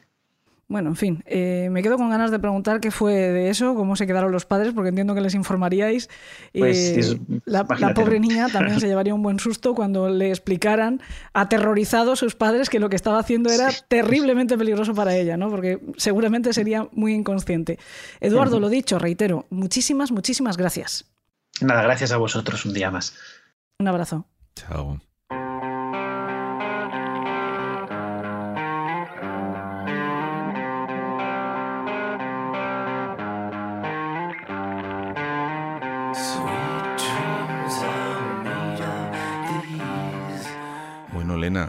Ya va siendo hora de que nos tengamos que despedir, pero estoy un poco cohibido. Pues anda, que yo, yo estoy como la jueza a la que le presentaron Es que, la moción. de- Es que la última vez que despidió el programa estaba David Cuevas y poco menos que lo llamé paquete. No, poco menos no. Le llamaste paquete Pero y bueno, le todavía quería está decir, dolido. le decía paquete, pues porque la información que nos había contado era, era, un paquete de información. Era o un sea, regalo, ¿no? Era, además, David es muy amigo mío.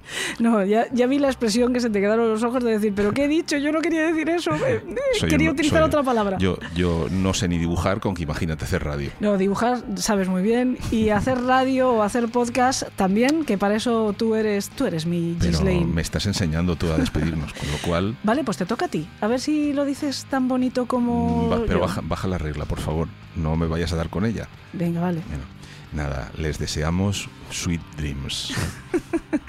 Dulces sueños.